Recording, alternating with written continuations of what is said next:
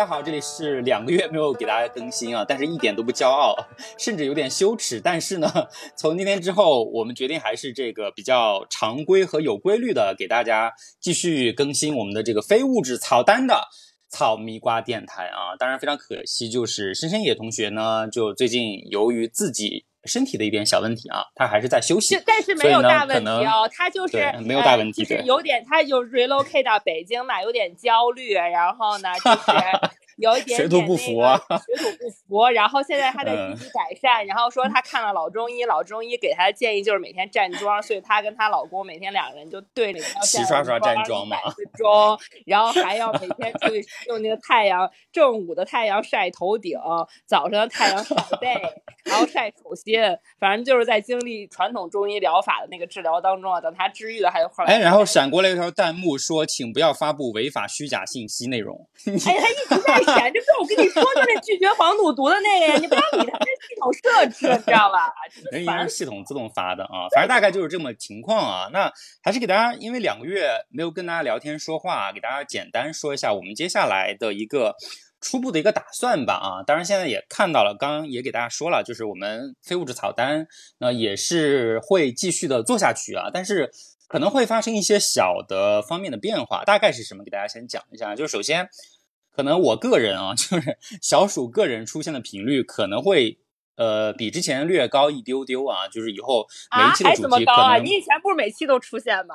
我以前有时候还是会缺席的呀，但是包括到现 在。对，就是现在开始的话，就是每期的主题可能都是我来主策划啊，就是可能在主题的选取方面，包括跟去讲的影剧的内容的挑选方面，更多的可能会偏我的喜好一丢丢啊。当然，他们也会有自己的想法和意见和建议，以及他们自己想做的主题，这个没有任何的差别啊，只是我的比例啊，就是可能会更高一丢丢，比较熟里熟气一点啊。以后就是咱们这个非物质草单啊，大概就是这样子。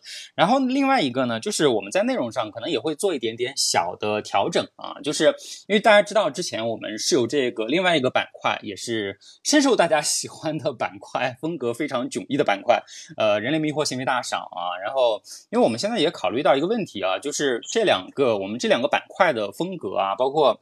去聊的内容差异还是挺大的啊，就比较影响就大家对我们这个风格的一个辨识，所以还是觉得说，呃，之后的这个节目呢，我们还是以非物质草单为主，但是呢，迷惑行为大赏，嗯，不把它单独辟出来了，但是我想把它就是合并到我们的这个非物质草单里面，呃，可能成为一个独立的板块啊，就比如说某一天就是我们讲这个电影啊，讲电视剧，讲完了之后，对，会出现一个。相对独立的环节的呃这个东西去讲相应的迷惑，它可能跟今天的大主题有关系，也可能没有关系啊，大概是这种状况。我们还在一个试验当中啊，今天也是我们的第一次试验，所以也小小的剧透一下，就是我们今天的结尾还是会去给大家讲我们最近身上发生的迷惑行为。哎呀，就讲你的猫吧。哎呀，你不要你不要直接剧透这么狠好不好？真的可能是剧透，群里都说了，还有第一次听的朋友呢。好了，好，那说回来啊。啊，就真正的这会儿呢，就回到我们的这个大主题。我们今天想给大家一起来聊一下、讨论一下，也给大家介绍一下的这部电影呢，叫做《引入尘烟》啊。就是我不知道，我觉得大家应该。哪怕没有看过，也有听过吧，因为这部片子它比较特别啊，就是虽然它的票房不高，但是呢，它在这个豆瓣上的评分是今年迄今为止的国产片的最高分，有八点四分啊。就所以说，不管怎么样，就是，呃，我觉得有点奇怪的感觉，就是它可能没有那么扎眼啊，就是并不引人注意，可能在角落里，但是呢，他好像又是你班上那个默默无闻的第一名，就是你不得不。呃，看他几眼，不得不有可能把它拿出来说一下。我觉得大概是这么一种存在啊。但是对弯弯来说呢？我不知道，就是你到底你痛苦的地方在哪里？就是我筹划这期主题的时候，你表现的非常的嗯有排斥感。我跟你说，我特别特别抗拒看这个电影，因为其实以我的习惯，我是很追热门的人，对吧？大家都知道，看分手最新出来，我就会立刻看。然后那个冲上云霄不是啊，壮志凌云，壮志凌云二一出来我也会立刻看嘛。但这个就是其实被炒得很热，就是周围也很多人都看，然后很多人都给我推荐过，但我真的不敢看，因为。你知道，就是我最最最最不敢看的题材，就是善良和老实的人，然后一直受欺负，然后是苦难故事吗？然后没有善终这样子结局的题材电影，就是在我眼中，我觉得就是要比恐怖片都要可怕一万倍。就是比如说，就类似于什么许三观卖血记这种东西，我是真的真的不敢看。然后 就真的就这个东西真的是就是就是我特别特别想回避的一个东西，因为我是那种。就我觉得我还是内心很善良的人吧，就我真的看不得好人遭罪，你知道吧？对我明白，我明白。你就不是一非要让我看嘛？然后我也觉得说我确实应该看，因为就他因为这电影就像你说，确实今年国产电影就你没法忽视或者说看不到它，就是对。我跟你说，我昨天看看我昨天那电影看了得有四个小时，就是我并不是反复倒着看，而是我经常看到一些，比如说我觉得就是啊要要坏事儿的。段落我就会立刻暂停，我就要缓一缓，就跟看恐怖片儿，就感觉你那个吓人的那个鬼要出来之前，我也会暂停一样。就比如说。有铁第一次就要被拉去抽血之前，我就停下，然后吃了好几口炒饼，缓了十分钟才 接着往后。然后还要在群里面，然后他们知道让我插科打诨十分钟，然后才能接着看，对对，缓解一下情绪。对，然后我还在我们家的群里一直在那问说：“你们给我剧透一下，最后有人死了吗？有铁是被抽血抽死了，你知道吗？”我就很怕这种许三观这种结局，你知道吧？我就。啊，我就特别特别害怕，所以这是我自己的原因来讲，是我真的有点不大敢看。但是我嗯嗯，跟朋朋友们说，就是你还是勇敢的看完了，我我勇敢看完，我还是很感动了。我确实也 不后悔，而且我觉得 拍的非常非常好。这你还给我鼓掌，嗯，对，这也是就是我刚说的，你没法去忽视它的地方。就虽然它的成本很低，然后票房目前为止啊，说实话，它目前票房只有两千多万。就是我确实想到它低了，也没想到它这么低。而且它本来是七月份上映的嘛，但是它前几天我看到消息说它那个密钥延期了嘛，就是其实就是延长上映时间。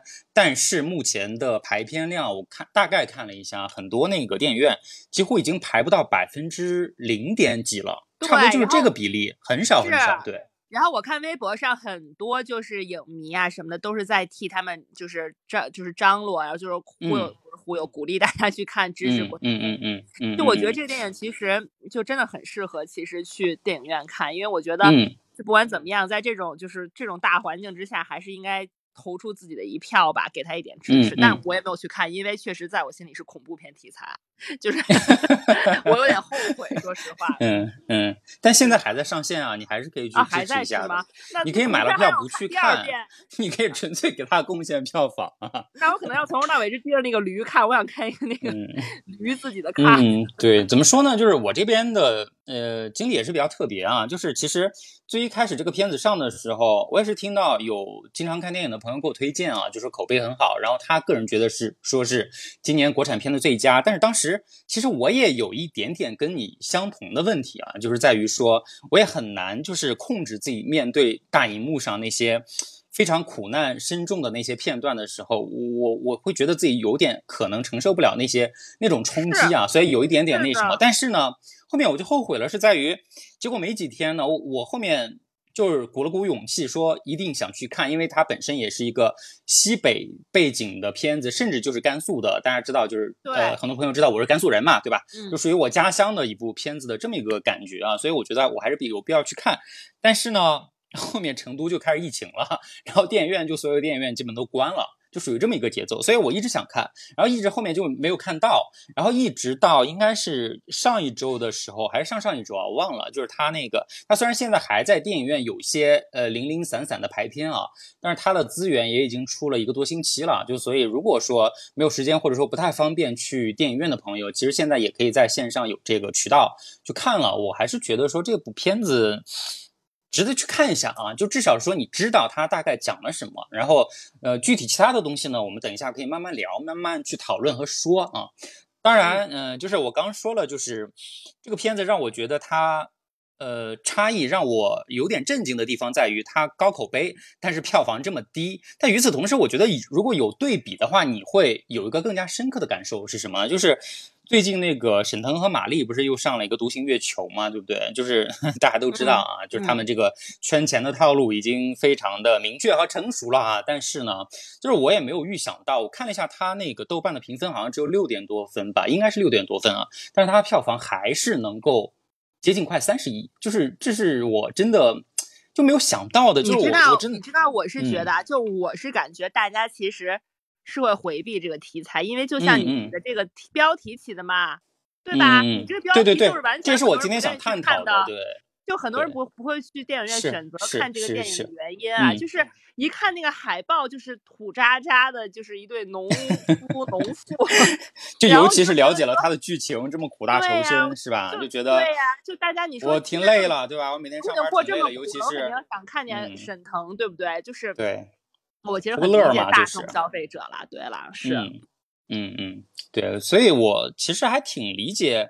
这种初衷和想法的，但是我觉得这个现象本身，它不算是一个好的现象，所以我我也觉得这是它应该值得去我们去讨论一下的地方，包括说，哪怕。没有那么多人愿意去看，甚至是听了我们今天的节目之后，也本来呃很多对他有成见的朋友并不想去看他，但我觉得还是有必要把它单独做一期的节目，尤其是我们草呃草莓瓜电台这个非物质草单重新回归之后的第一期的节目。我我最近的片子我也翻来覆去的筛了一下，就觉得还是这部可能更加适合，或者说最适合我们在目前的。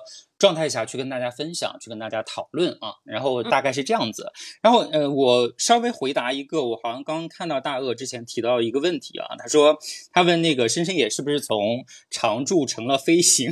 我们并不是在做一个综艺啊，而且深深野并也并不是从常驻作为一个飞行，只是说呃，可以给大家稍微再剧透一点点他的方面吧，就是他可能参与我们草莓瓜的。部分会稍微少一丢丢，但是等他这个身体恢复好之后呢，他们神雕侠侣会有一个新的啊，让尤其是他们的 唯粉欣喜若狂的大动作，就给大家稍微剧透一下，大家完全可以期待一下。大血了，对对对对啊，大概就是这么一个地方啊。好，然后再说回我们这个引入尘烟的片子本身啊，当然就是嗯，哎，还有另外一个地方，我也挺。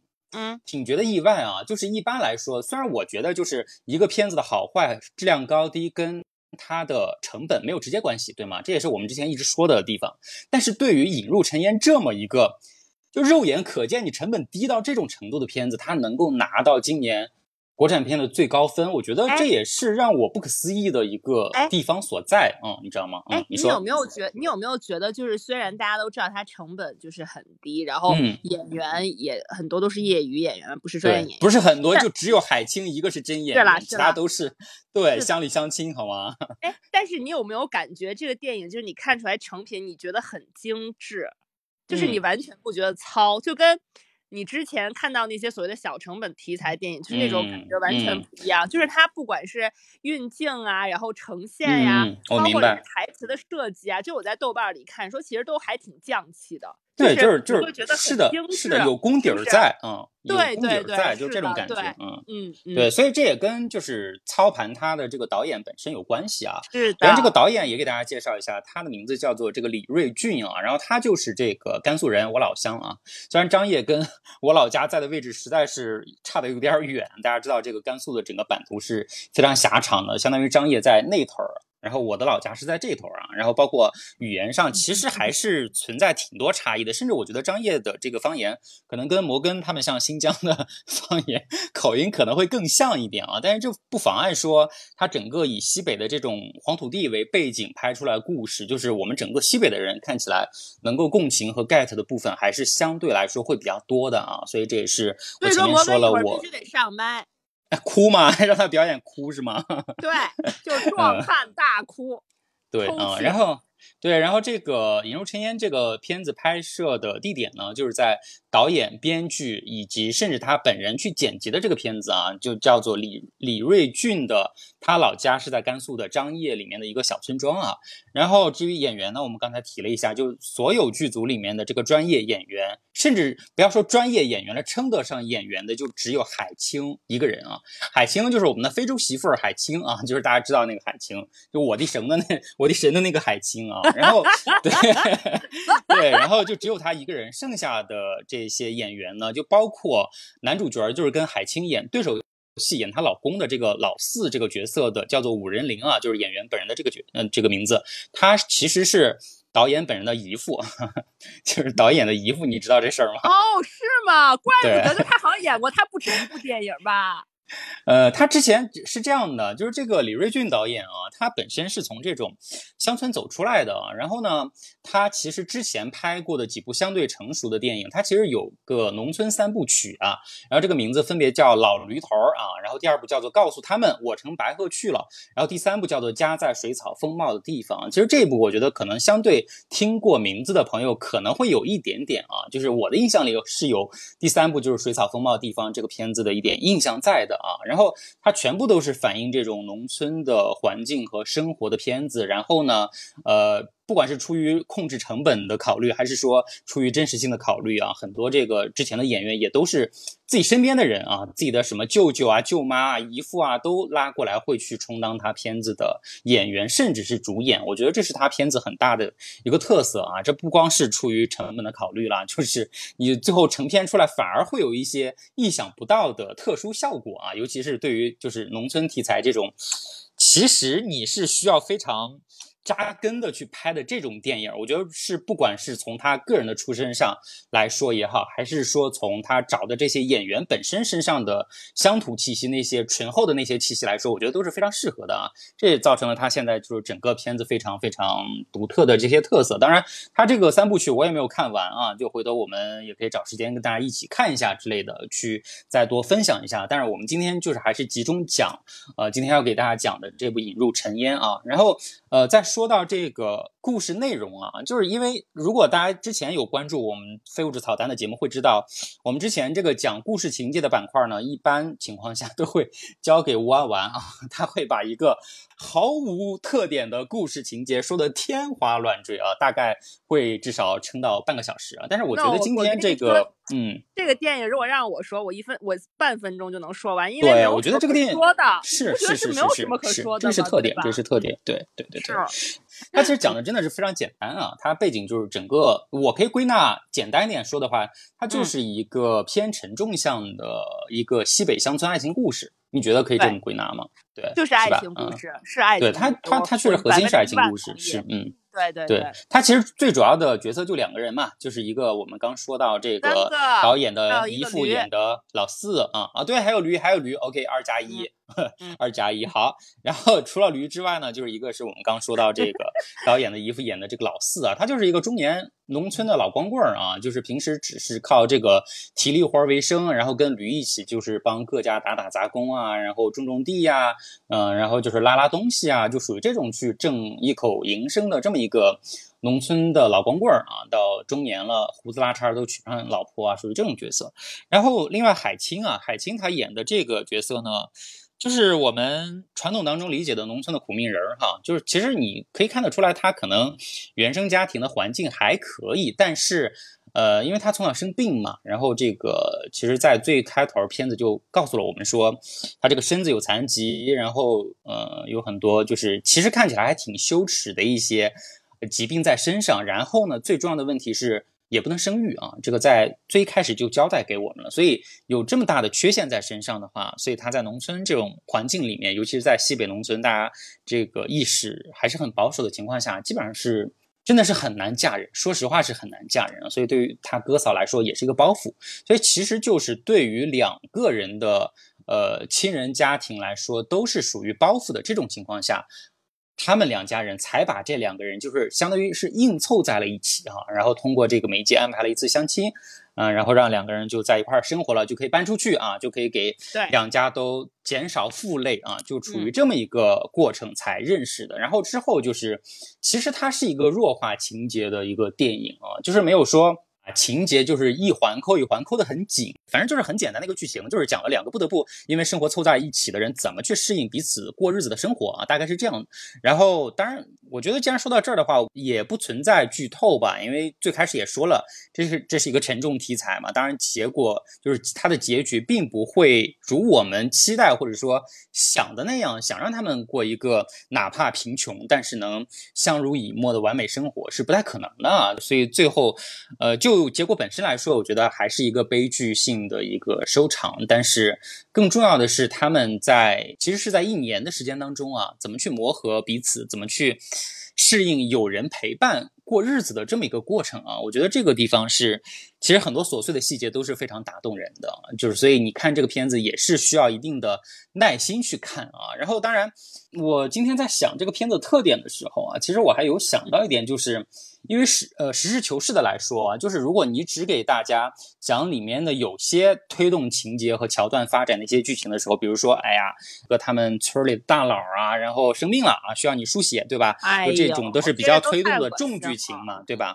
对。但是是我的意思就是说，其实你给大家刚开始讲的时候，但凡如果大家听到类似有这样的剧情，或者说最后的那个什么桂英啊发生了什么事儿啊，然后这样的强剧情之后，你会觉得说，哎，这个片子可能又是传。统的我们看过的那种，就是靠这种所谓的悲情之类的来打动你的那那种片子，对吧？但是恰恰相反，我觉得它很让我印象深刻的一个特点是，你看到它似乎这些情节是非常重剧情的，就是似乎对情节会有很大的推动作用的，但是反而在片子的表现过程当中，它只是发生。和结束了，他没有去非常强烈的去渲染很多部分的内容，就甚至包括最后桂英的那一下，就是我当时感触非常深刻。我是觉得说，哇，一旦到这儿，你按以往的这个国产片子的这个套路来说的话，它一定是什么悲怆的音乐立马响起来，对不对？然后，然后什么这个氛围就塑造起来，但是它一个转场，然后立马就结束了。所以我觉得，不管是出于什么原因啊，就是剪辑成现在的这样一种。感受我都觉得说这是对我来说，呃，体会是比较特别的一个点，也是我觉得这个片子特别的地方。嗯，对，是。但你有没有这种感觉，就是他这么处理，反反而会让你观众会觉得很真实？因为其实你生活中很多苦难的事情，在别人眼里就是轻飘飘的、无足轻重的，是的，是的，是的。对对对，但是你自己心里到底是有多大的悲痛，或者多大的啊感受，你也不可能。完全走在路上就表现出来，就是就是他真的很符合现实的情况，也很更像正常个人悲痛的真实样。子，对，很处理我们自。己遇到事情的那种那种那种样子，所以我就觉得其实处理的特别特别好，嗯。嗯，然后我刚开始介绍这个片子的时候也说到，就是我们可以某种程度上把它理解为一个版本的西北乡村爱情故事啊。那作为它可能核心感受点之一的这个爱情部分，我不知道你是怎么看老四和桂英的这段婚姻或者说爱情？因为我大概去翻了一下有些评论啊，我是看到有些人他其实是不太认同，就是老四和桂英之间他们是有爱情的，他觉得这就是。不得不凑在一起去硬过日子而已，就是两个人的互相帮助，他们可能没有存在太多的爱情成分在，或者说这个问题也可以理解为，你觉得什么样的感情，或者说什么样的婚姻之后才可能称之为爱情，才配得上称为爱情？我觉得这是一个作为它的核心点之一，我觉得我们可以稍微去讨论一下的地方啊，我觉得也可能是你比较感兴趣的地方，我觉得想听一下你的想法，嗯。你知道我，我觉得就是到活到我这个岁数啊，就是经历了一些事情，也看了很多事情之后，我觉得有时候其实给“爱”这个词一定要下一个定义，这个办法其实就是不不可能的，你知道吧？就是嗯，因为一千个人的心目中有一千个哈姆雷特嘛，就是所有人对于爱的定义是不一样的。可能有人会觉得说，嗯，他就是要照顾我，要跟我领证，要给我买房买车，这个是爱。但有的人可能就会觉得说，可能就是在我需要你的时候，你就可以出现是爱。有人可能会觉得说，我们就是彼此互相陪伴，嗯，然后平平淡淡过日子就是爱。我觉得每个人对于爱的定义都不一样，所以我觉得说，就也不要把看一个故事或者看一个电影，然后或者别人的经历，你就拿出来评断评评断说这是不是爱，因为这一切其实都是。完全基于你自己非常主观的一个看法，对吧？嗯，那其实可能当事人心中觉不觉得这个是爱，可能当事人也无暇感受来，或者是给给这段感情下一个定义，说这是不是爱？他们两个人就没有这个没有这个意识，所以我觉得就是说，如果咱们在一起就讨论说他们俩这段感情到底是不是爱，这件事情就没有意义啊。我觉得我看到这个。我我是会觉得很感动，就是我觉得也不是说，嗯，他们两个之间这个这段爱情让我觉得说是多么可歌可泣啊，现在多见不到了这种感动。反正我觉得他们两个人在一起生活的状态，然后彼此照料的那个感觉啊，就是我觉得特别特别的动人。这其实也并不一定发生在人跟人之间，就比如说你跟小普之间。对吧？然后就是你有些朋友可能还不知道小虎是谁。对，就是你跟你的 狗、你的猫之间，你跟你父母之间，或者你跟很好很好的朋友啊、闺蜜啊、哥们儿之间，都会有这种相互照顾、彼此扶持啊，就这种情绪和感情的流动。所以我觉得所有的这种这种东西都能带给我很大的感动啊，因为我觉得说我就是那种。嗯，会很被这种很平时的东西感动的人啊。然后我觉得他这个电影里面处理的感觉，就是就给我的感觉，就我看完以后，我刚刚刚我也在路上想了一下啊，就是我觉得他处理特别高级的地方就在于他，你会觉得这一切发生的特别自然，就并没有一个桥段，比如说，嗯，突然增进了他们的感情。也没有一个桥段说，呃，有一个什么什么什么逐渐认识、逐渐这个呃感情慢慢发展的过程，其实都没有。就是我觉得归根结底是为什么？是因为我觉得他们两个人都是特别特别好的人，你有这种感觉，因为他们两个本质都是特别特别特别特别好的人，所以说你就觉得一切。发生特别自然，就他们最开始肯定是会有认命的成分在，对吧？但他们会觉得说，我在一起了，我对你就是有有照顾你的这个责任感，然后我就是要对你好，因为男主就是一个会对驴都那么好的人，所以他一定会对他的家人好，这是一定的。然后这个女主是从小到大没有。受到过关爱啊，然后看到男主对驴那么好，都会觉得说，哎呀，那个真羡慕那头驴，驴的命都比我好的这样一个人。嗯嗯。所以他得到一点男主的关爱以后，他也肯定会加倍的去奉还给他。所以我觉得这一切都发生特别自然，或者有很多呃呃看过电影的观众会觉得说这不像爱情的点就在于，因为他们两个人本质都太好了，就可能很善良的两个人凑在一起过日子，就是这样的一个结局，就不会有什么轰轰烈烈的，对吧？所以你看他从开始两人凑在一起过日子啊，就第一晚。都没有在一张床上睡觉，然后就第二天去给这个油铁他爸烧香啊，然后油铁就掏出来苹果和麻花给他给他老婆给给给他老婆吃嘛啊，两个人坐在那个沙丘头上，对，就特别自然，就你觉得他们俩的爱情在那一瞬间就建立起来，也不是爱情，就他们俩之间感情就建立起来了，就很自然，没有说一个哎呀我的外卖来了，等会儿啊。哈！你的外卖又固定出境了，你要不要让小哥说两句啊？发表一下感想。一会儿还有我特别经典，您放门口就行了。对，然后我就觉得说特别特别特别的自然，因为他们俩就是，对吧？就比如说去给他吃，就去吃苹果，给他苹果，给他麻花，那相当于第一个表现，他表示。从游铁单方面去照顾桂英的第一个表达情愫的一个镜头，对吧？然后到后面很自然的呢，就是下一个场场景就是呃村里逼着那个游铁去献血，然后桂英上来就说我们不去，对吧？上来就说我不去，嗯嗯，然后包括这就是心疼嘛，就是心疼他才会这么说嘛，对对对。然后等到那个去献血的时候，有铁被那个护士带到那个车上。然后他们那些人不都劝桂英说：“你在这吃饭就行，你不用去看。”然后但是当时桂英就不放心，直接放下筷子就去看尤铁抽血嘛。就你会觉得这一切发生的特别特别自然，嗯，就是他并没有处理一个什么洞房花烛夜啊，就是两个人非得怎么一下啊，或者是突然一下遇到什么大灾大难了，然后一下俩人感情升华了都没有，就是两个会很。很会关心对别人，很善良，也很会照顾别人感受的两个人凑在一起过日子，就是很自然产生的一系列结局，对吧？然后到后面其实就是，嗯，就像我们昨天讨论的啦，就我觉得电影很高级的地方就是它非常非常弱化性方面的表达。您帮我放门口就行了，谢谢。你的 就是它很弱化性方面的表达，然后就是。从头到尾都没有很露骨的一些描写，全都是在生活细节里面，对吧？但是其实也有那种很让你觉得。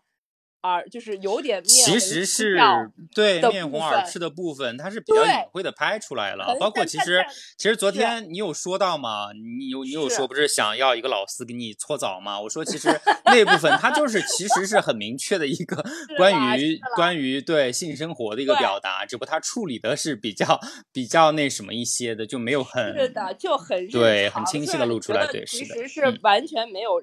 呃，欲望的发泄全都是出于生活的关心，对吧？包括他们两个，就是也有一些段落，比如说就是也很撩人的段落了。就是我刚刚看，我还有群里问说，就是双裤腰带那块儿，说是真怕它掉下去吗？我觉得就是就是有铁在调情，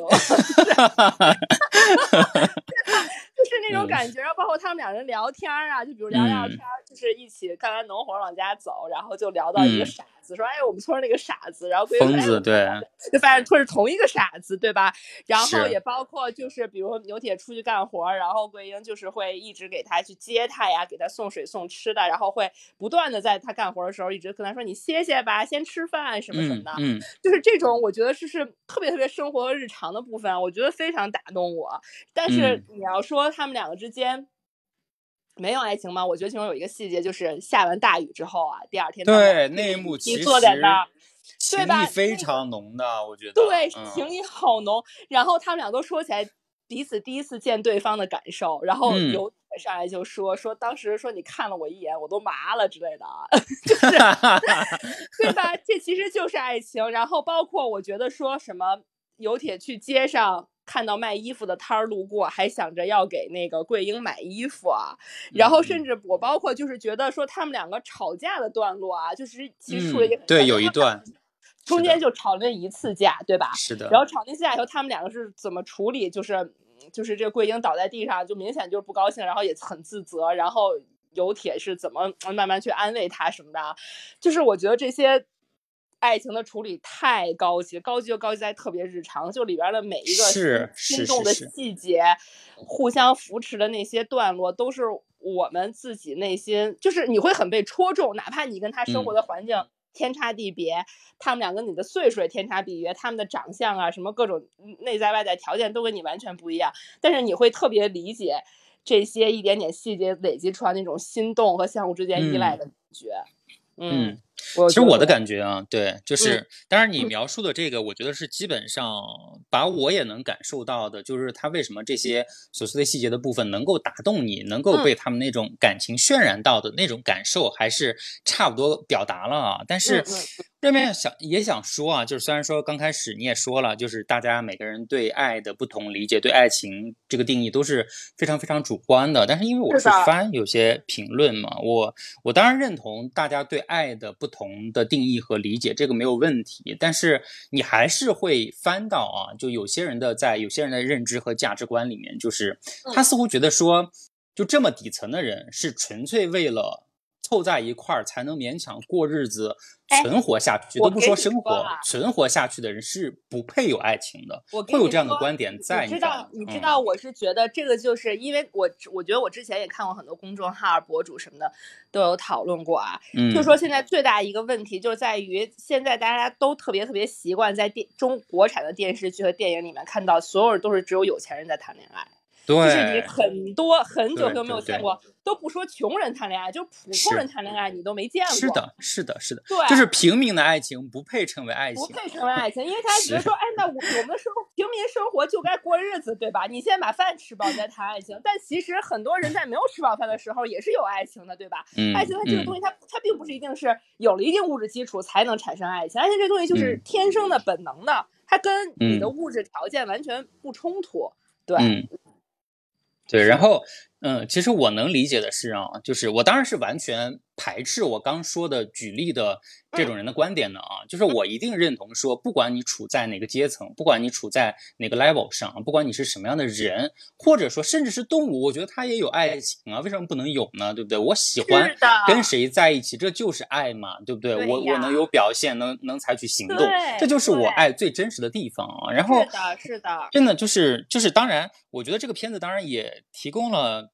就是当当然，它存在一种可能啊，就是两个人真的就是硬凑在一起过日子。我们的日常生活里都是日常，但是日常生活里这样的夫妻也很多嘛，对不对？就是一点都不爱对方，但是不得不结婚，然后硬凑在一块生娃，然后每天打架吵架，然后离婚。那你也会看得到很多这样的例子，对不对？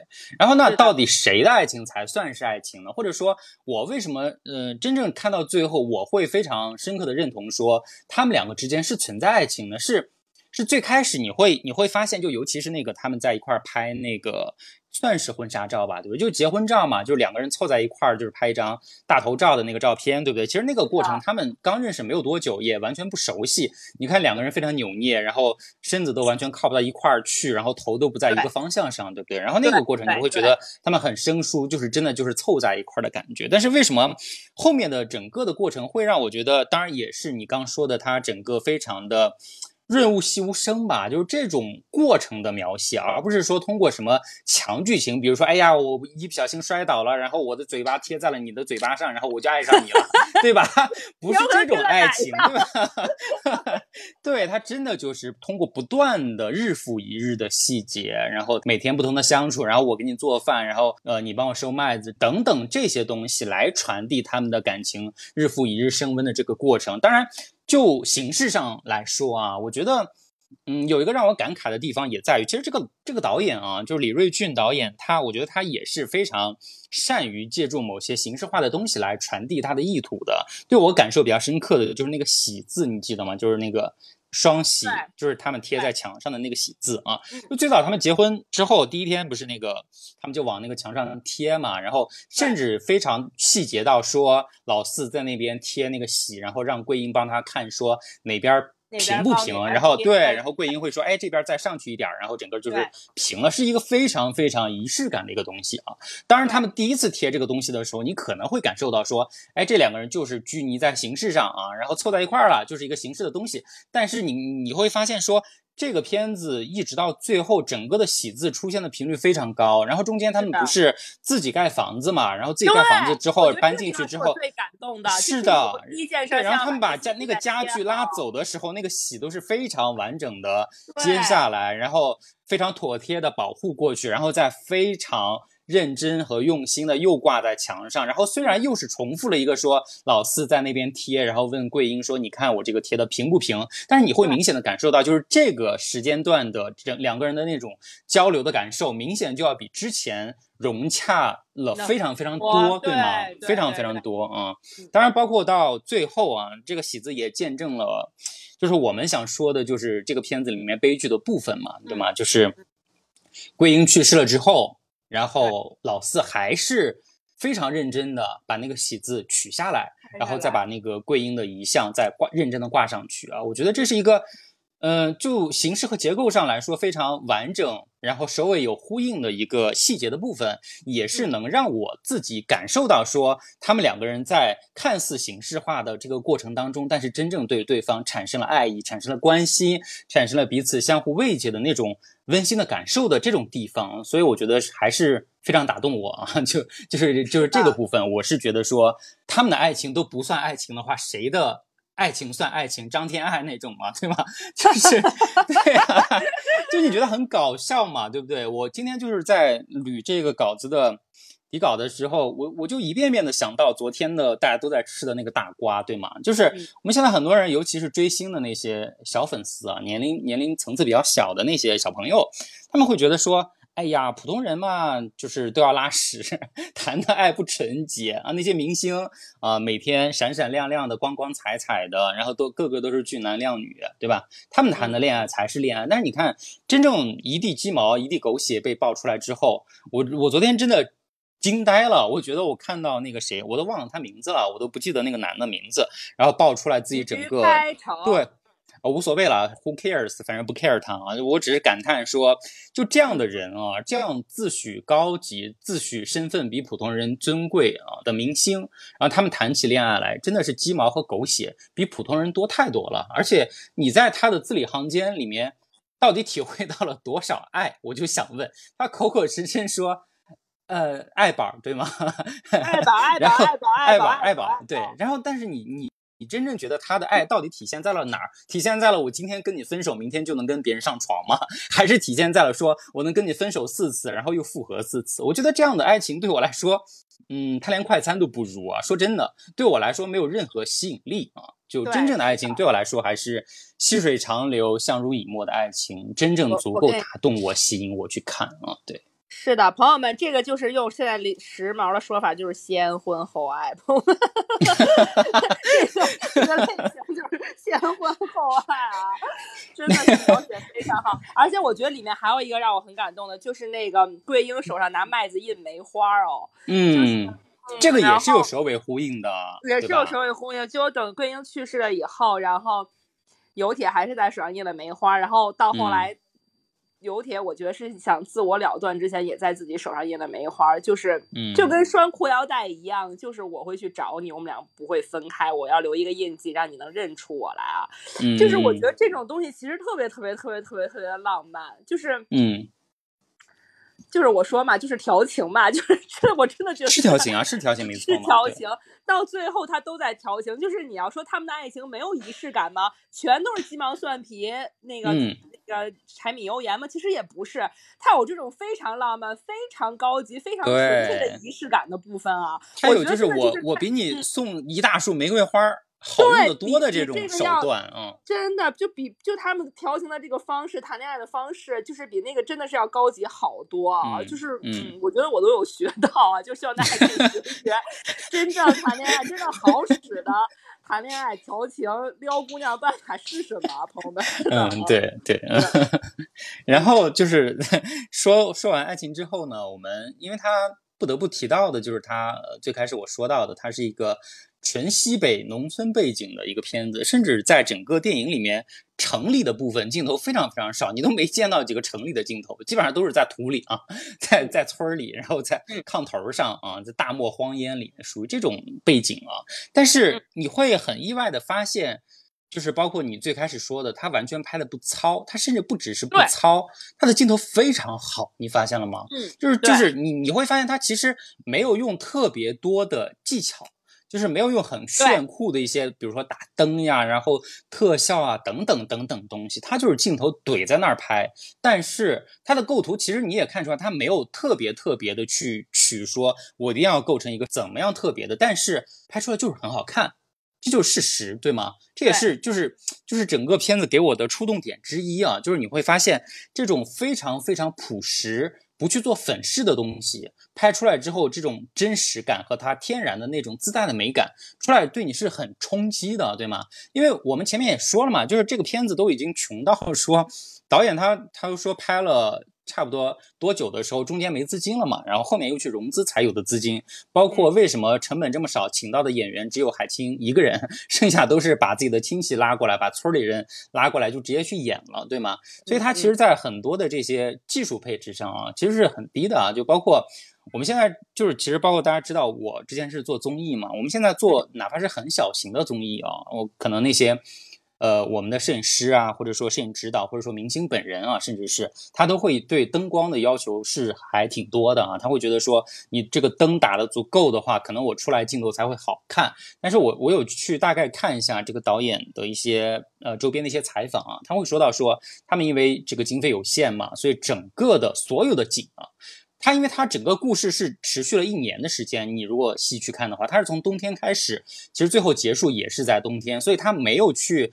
做那种人为的反季节的镜头塑造，它完全是一个季节一个季节去拍镜头的，就是春天是春天，夏天是夏天，就是我该怎么样，就是自然是怎么样，我就怎么样去拍自然。包括说他在拍的时候都都尽量的用自然的那些天光，去少一些人为的那些光，但是你会看到他出来那种。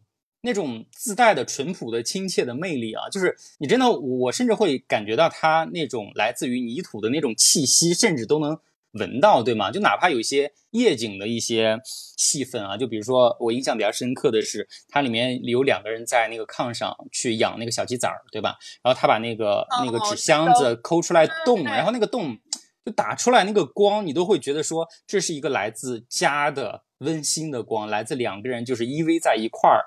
渗透出来那种温柔的、温暖的光，就是让我会有这种感觉。哎，我觉得这个真正是有魅力的，真正是有魅力的，而且是有这种成熟的手段，就是抛却了只是砸钱的这些单纯的金钱啊，然后用自己的这种感知去呈现出来的镜头的魅力。所以我觉得说，整个的镜头对我打对我的打动也是很多的，也是呃弥补了可能它故事上有一些些的。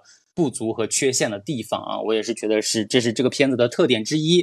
嗯，你说，我是觉得其实大自然真的非常非常美，就是嗯，所有那些额外太过于强调技术啊、灯光啊什么的这些，就这个行规啊，就真的把自己看得太自信了。就是你真的搞了半天，搞出来真的不如大自然真正呈现给你的美美感和诗意的那种感觉啊。嗯，所以我觉得就是说，其实技术和钱呢，真的很重要，但也没有那么重要。其实最最最最重要，它不是根本的东西啊。它最最重要是导演的审美。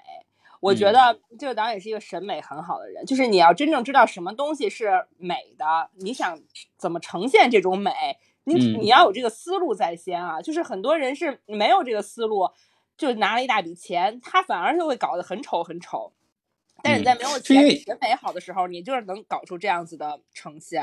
嗯，因为导演本人他确实也是土地里面生长出来的，对，他对他对土地是有感情的。嗯，是的，就是我是爱土地的，所以我才能把它拍的好看。我爱我女朋友，我才能把它拍的好看，好吗？是的，是的，是的，是的，是的，对，就是因为是的是被大自然和土地培养起来的，所以他会能感受到这这些，还能。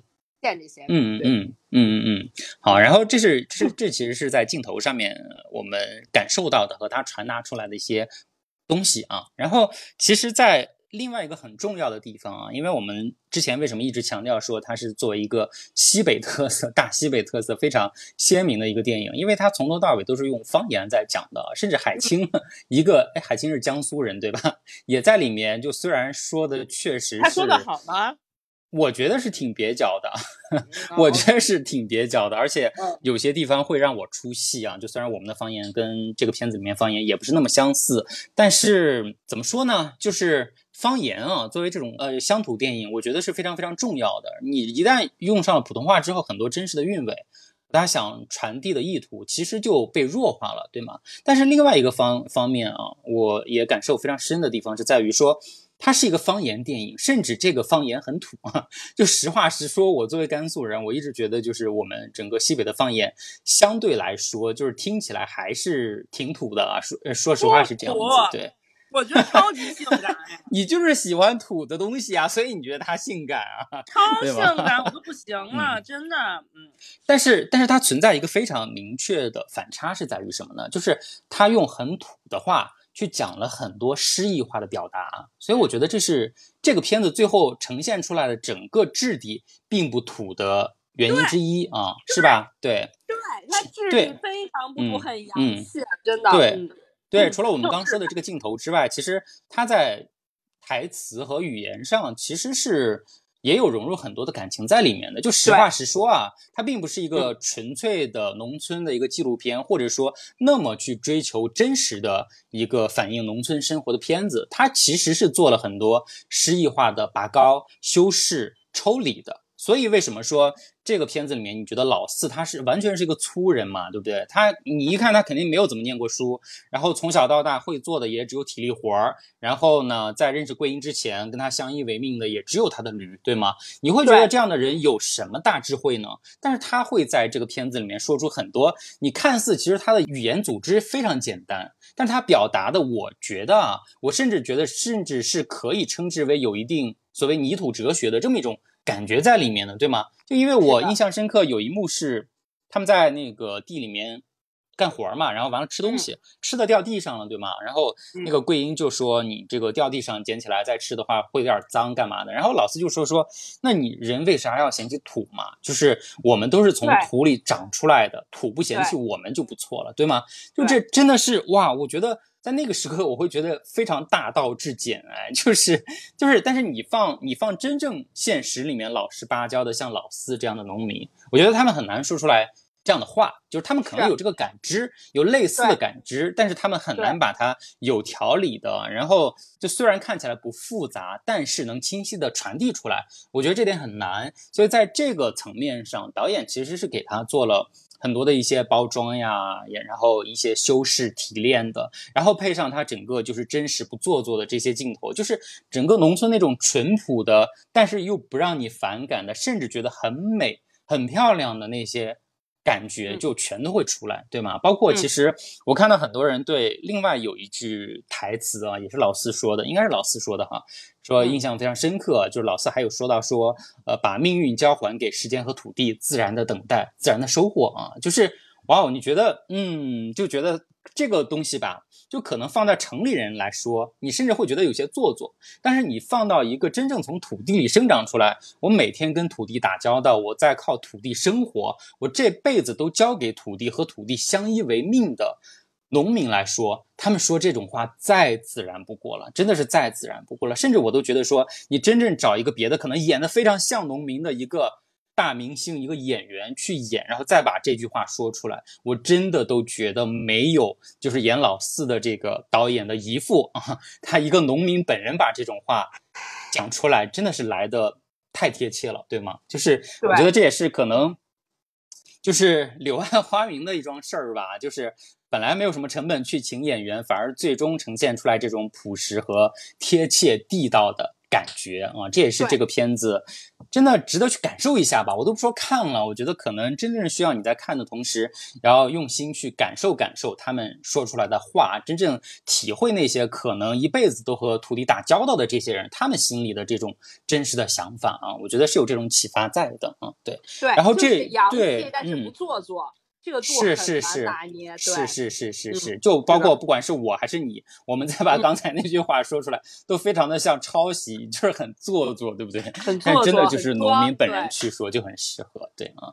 然后嗯然后再说到就是这个片子里面啊其实出现的人物我们也讲了剧情其实没有那么强化矛盾嘛就虽然他有但是他没有刻意的去渲染那些矛盾啊。但是出现的人呢也没有很多但还是可以稍微的去分析啊，就是逐个拉出来去分析和讨论一下的啊。就是你印象比较深刻的这个片子里面，就除了老四和桂英之外，因为他们两个确实是主角嘛，其他人你有印象比较深刻的吗？我都想，我都想拿把大刀把他们都劈了。你也不至于吧？我每一个都是平等的厌恶和讨厌，我觉得没一个好东西，这全员恶人，都该给我去死！我觉得。你干嘛非逼我说这个？你就要逼逼我回那些伤疤，你知道吗？那我就要，那我就先批的第一个人就是那谁的儿子，那个那个我都不张佑福，就是他叫 张佑福的儿子，就是傻逼啊！然后就是他首先自己他本身就不孝顺，对吧？啦，他爸要治病，然后说要卖车，他说那把宝马卖了我开什么，对吧？就是又特别恶心，就很抠门啊！然后就是替老四买了两件大衣，对吧？不停的提，第一次提是。那个，呃，桂英不想让老四再去输血了，上来就问说：“你大衣穿着还合适吧？对吧？”然后结果最恶心是最后分那个谷子的时候，就是节前的时候，嗯，节前的时候，老四说：“那个你一千斤按八百四十斤算两人大衣的钱给刨出去。”朋友们，你但凡你还是个人啊，你都不能刨吧？你起码你客气一下，你意思一下，对吧？你就说至少得说一个没事儿什么什么的就算了什么的。嗯，他说那行那行，直接就给刨了。哎，就我觉得这个人啊，真的啊。然后到最后那个，就整个电影最后一句台词发表那个 comment 的是不是也是他说？哎，说说说说那个老四跟你去城里住就好了。就我觉得这个人就是哪儿哪儿都有他，好恶心，好讨厌。就我看他就是他就是那恐怖片的鬼，你知道吧？就他一出现我就要暂停那种，我好讨厌他。你要把他脸打上马赛克才能看的那种。真的。然后除了他以外，还有那些什么。嗯，就是那个在手上绑着癞癞蛤蟆给他吸血那，那是他三哥啊，他三哥啊，就也很恶心。然后就是，就是我都我都懒得说了，就反正也很恶心。然后，然后那个还有谁？所有的村民也都很恶心呀。然后就是你知道吧？就是总总觉得，就他们就是觉得。啊，桂英不配，老四傻，对吧？一直在旁边絮叨絮叨，叨逼叨叨逼叨。然后就是人家从你路边从他们面前过，他们都得要那个榨汁一下啊，说什么什么什么这那，然后还说人家桂英脏，不让孩子过去玩儿，对吧？然后还还老在那就看那个老四还过挺苦，拉着驴走来走去，还有老在旁边站着说，哎呦，你给人家输血，人家没有没有拿宝马车把你送家里去，拜托，还不是你们这帮孙子逼人去输血的呀？就是我觉得真的就是。就是活该帮他们，气死我了！就是 人又坏，嘴还贱，是吧？你说你人坏，你闷坏也就算，你嘴还那么贱，我真的给我气要命！我跟你说，我说完了。嗯，好，其实说到这儿啊，就是为什么我在看这个片子的时候。嗯，当然，我相比你来说，我肯定代入的这个程度会更多一些哈，因为毕竟可能在类相似的环境里面有更多的感知过嘛，对吗？这也是这也是为什么我前段时间还在那个我们草莓瓜那个微信的朋友圈还说说我就是个拢吹。就是我其实怎么说呢？我当然也自豪和骄傲，说我可能是一个西北人，我是在西北长大出生，对吗？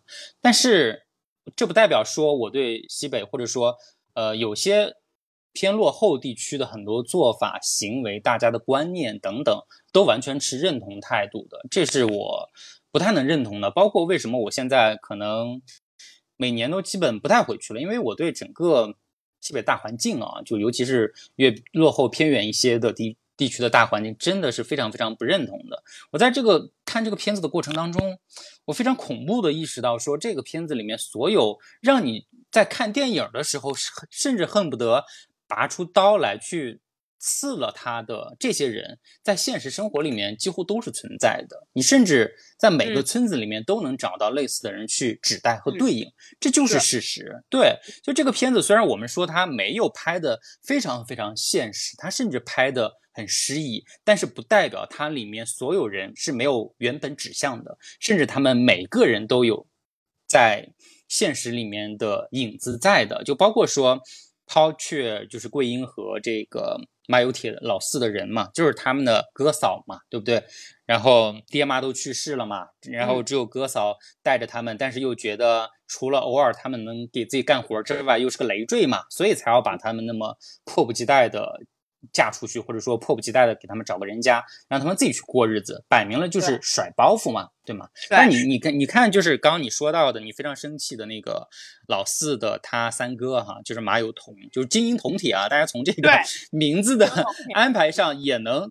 深刻的感受到这种次序感啊，就是铜就是比铁高贵的，对吗？所以我铜有铜就能使唤有铁，就是我有事儿需要你的时候，你立马出现，拉着你的驴去给我儿子拉嫁妆，对吗？结婚的嫁妆你要去拉，但是不用你的时候呢，你就一边去，你就自己待着，你不要烦我，对吗？这就是典型的这种农村有些就是家人亲戚相处的这种模式啊，就是完全就是有用论啊，就是你对我有用，我就用你，没用你滚开。大概就是这样。其实我看到过很多啊，看到过很多。然后另外一个，这是这是亲人嘛，就是你在这样的亲人身上其实是感受不到什么确切的亲情存在的，对吗？甚至还不如陌生人，对不对？对。然后，但是你真正说到，比如说原本的陌生人，就是这个张有福跟他儿子的嘛，就是他们代表的是什么呢？他们代表的就是。大家本来都是农村人，就是在可能再放个十十年前、二十年前，大家一样穷，对不对？大家每天吃一样的谷子，拉一样的屎。但是突然有一天，哎，你想到了什么乱七八糟的门道啊？然后我就有了点小钱，我能开上宝马了。然后从此你就开始觉得自己高人一等了。就虽然我也可能还住在村子里，但是我就是比其他的人高贵啊！就突然有了这种感觉，对，尤其是这种人，对你一夜相当于很多人是一夜暴富嘛，一夜之间暴富之后，其实把自己原本的那些淳朴和善良完全就淹没掉了。就是我比你高贵之后，我就可以利用你啊，甚至你你下面下阶层的这些人，你越善良，我利用的越发得心应手，对吗？所以这个片子里面，你看，就虽然情节塑造的有些极端哈，就是这个。张有福他有病了，甚至只能输这个呃稀缺的阴性血才能够呃续命嘛，对吧？然后恰恰好呢，这个村里最穷的人之一马老四呢，恰恰反而是这个这个熊猫血，所以刚好能救他的命，所以他也是这个这个情节设计上其实是比较极端的一个矛盾的处理和设置哈。但是你也能看出来，就是这些一旦一夜之间暴富的人有钱之后啊，他真的在利用。比自己弱势的人，比自己穷的人方面，真的是完全能够狠得下心，而且完全能够把他们利用到每一个地方去啊！就是你刚说的那个桥段，也是最后结算谷子的时候，对吧？就买了你两件大衣，然后就能。把你救我老爹的命就给抵掉了，就是，但是就是马老四不觉得自己有什么呀？他觉得可能我贡献的只是我贡献了一点血而已。他他他非常朴实，对吗？他觉得我没有贡献出来非常珍贵的部分。但是这个问题是我贡献的这点东西对你老爹来说是能救命的东西啊！但是轻轻松松的你用两件大衣就把我打发了，但是他也不觉得有什么问题。所以我觉得这个这个差异是让我觉得非常非常心痛的地方啊，但也恰恰是你真正出现贫富差距之后，确确实实现实存在的地方，就是有人在不断的被利用善良啊，这是为什么我们说想要去替这样的人发声啊，就是他们可能自己甚至都不觉得自己被利用了，但是我们看在眼里，我们觉得看不下去，我们必须要说出来，对吗？这是我们觉得。刺痛我们的一些地方所在吧，对吧？嗯，当然，其实说了刚才说这些，我恰恰觉得，因为它有很多那个村民的群像嘛，就是没有什么固定名字出现，但是他们你看，就是这个片子里面会一直坐在村头的小河边儿，对不对？然后在那边拉家常。我我恰恰觉得最可恨吧，或者说最让我心生厌恶的是这么一群人啊，就是他们真正做到了杀人诛心，我觉得。其实你你对这个电影来说的话，他们其实是面目挺模糊的，因为没有一个人出现一个确切的名字、身份，对吧？他们就是村民啊，就是就是老实的村民。我们狼人杀里面就是没有角色的村民，他们怀着看戏的心情在看别人的生活啊。就是我自己带孙子，我自己生活安稳，但是我就可以坐在小河边儿，然后我就可以翘着脚去评论别人的生活。就是我评论比我自己过得惨的那些人的生活，我觉得评头论足非常好玩儿，甚至是对吗？就是前面就是中间或者说前面，其实他们出现了好几次这样的桥段啊，但是真正觉得让我觉得，也是这个电影最戳我的那一部分，就是在最后嘛，对吗？就是桂英去世了之后，老四不是又。经过他们嘛，从他们人群里面穿过去，然后几个人不是要拉住他唠嗑嘛，然后就说：“哎呀，就安慰他。”其实他们他们甚至觉得是自己是好心，你知道吗？他们会怀着一种对怀着一种去安慰的姿态，会跟呃马老师说说一个人其实过挺好的。就是清清省省啊，就是普通话说出来清清省省，但是土话，我现在 我已经不知道该怎么发音了，大概是这样。反正就是我们方言里面确实比较经常说这个词儿啊，就是一个人过挺轻松的啊，就是轻松啊，大概就是这样子。我觉得你看，你看那个镜头，其实沉默了好几秒啊，大概是，就是老四就是真的非常沉默的回头，他想跟他们去去交流，或者说去表达什么东西，但是他又觉得。好像没有办法说出来，然后他沉默了几秒之后，又把头回过去了。所以我觉得这个地方真的是非常非常杀人诛心的地方啊！就是他们觉得自己是来好心的安慰你，但是我觉得真正最后给老四真正致命一击的，我觉得是这些人，就是这些麻木的看客。但是恰恰可能在每个落后或者说贫穷的地方，有钱的人并没有那么多啊，而且有钱人的这种颐指气使是非常明确的，大家都心照不宣的。但是你没有办法嘛，对不对？你没有办法违逆他，你要靠他生活，靠他生存。但是恰恰是这种就是面目模糊的这么一群人，就是我觉得跟我没有关系，但是我可以随意的站在你头上评头论足的这些人，是真正最可怕的人。但是这恰恰是我们现在，我觉得是所有落后地方吧，或者说农村地区，甚至是城市里面所有那些麻木的看客最典型的面目代表吧。我觉得这些才是我们真正需要去去提防和警惕的人，是我们。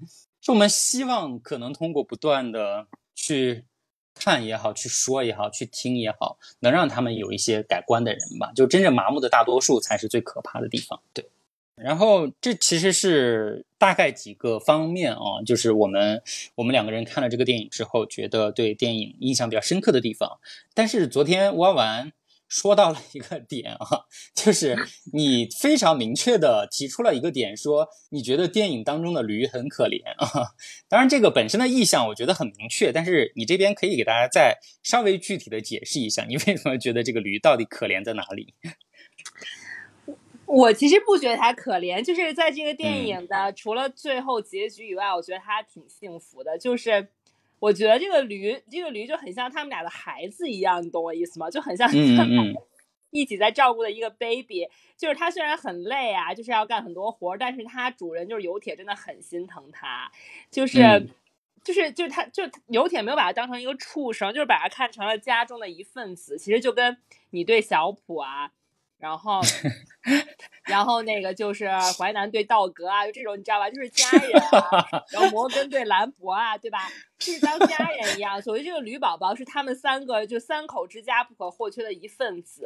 然后我特别喜欢驴啊，这是我个人的一个倾向力。我很喜欢偶蹄动物，所有的偶蹄动物都很喜欢，就马呀什么这些我都爱。具体到物种了，你都。就朋友们，偶蹄动物真的都很可爱，然后驴又很可爱，长得也很可爱，我也很喜欢它。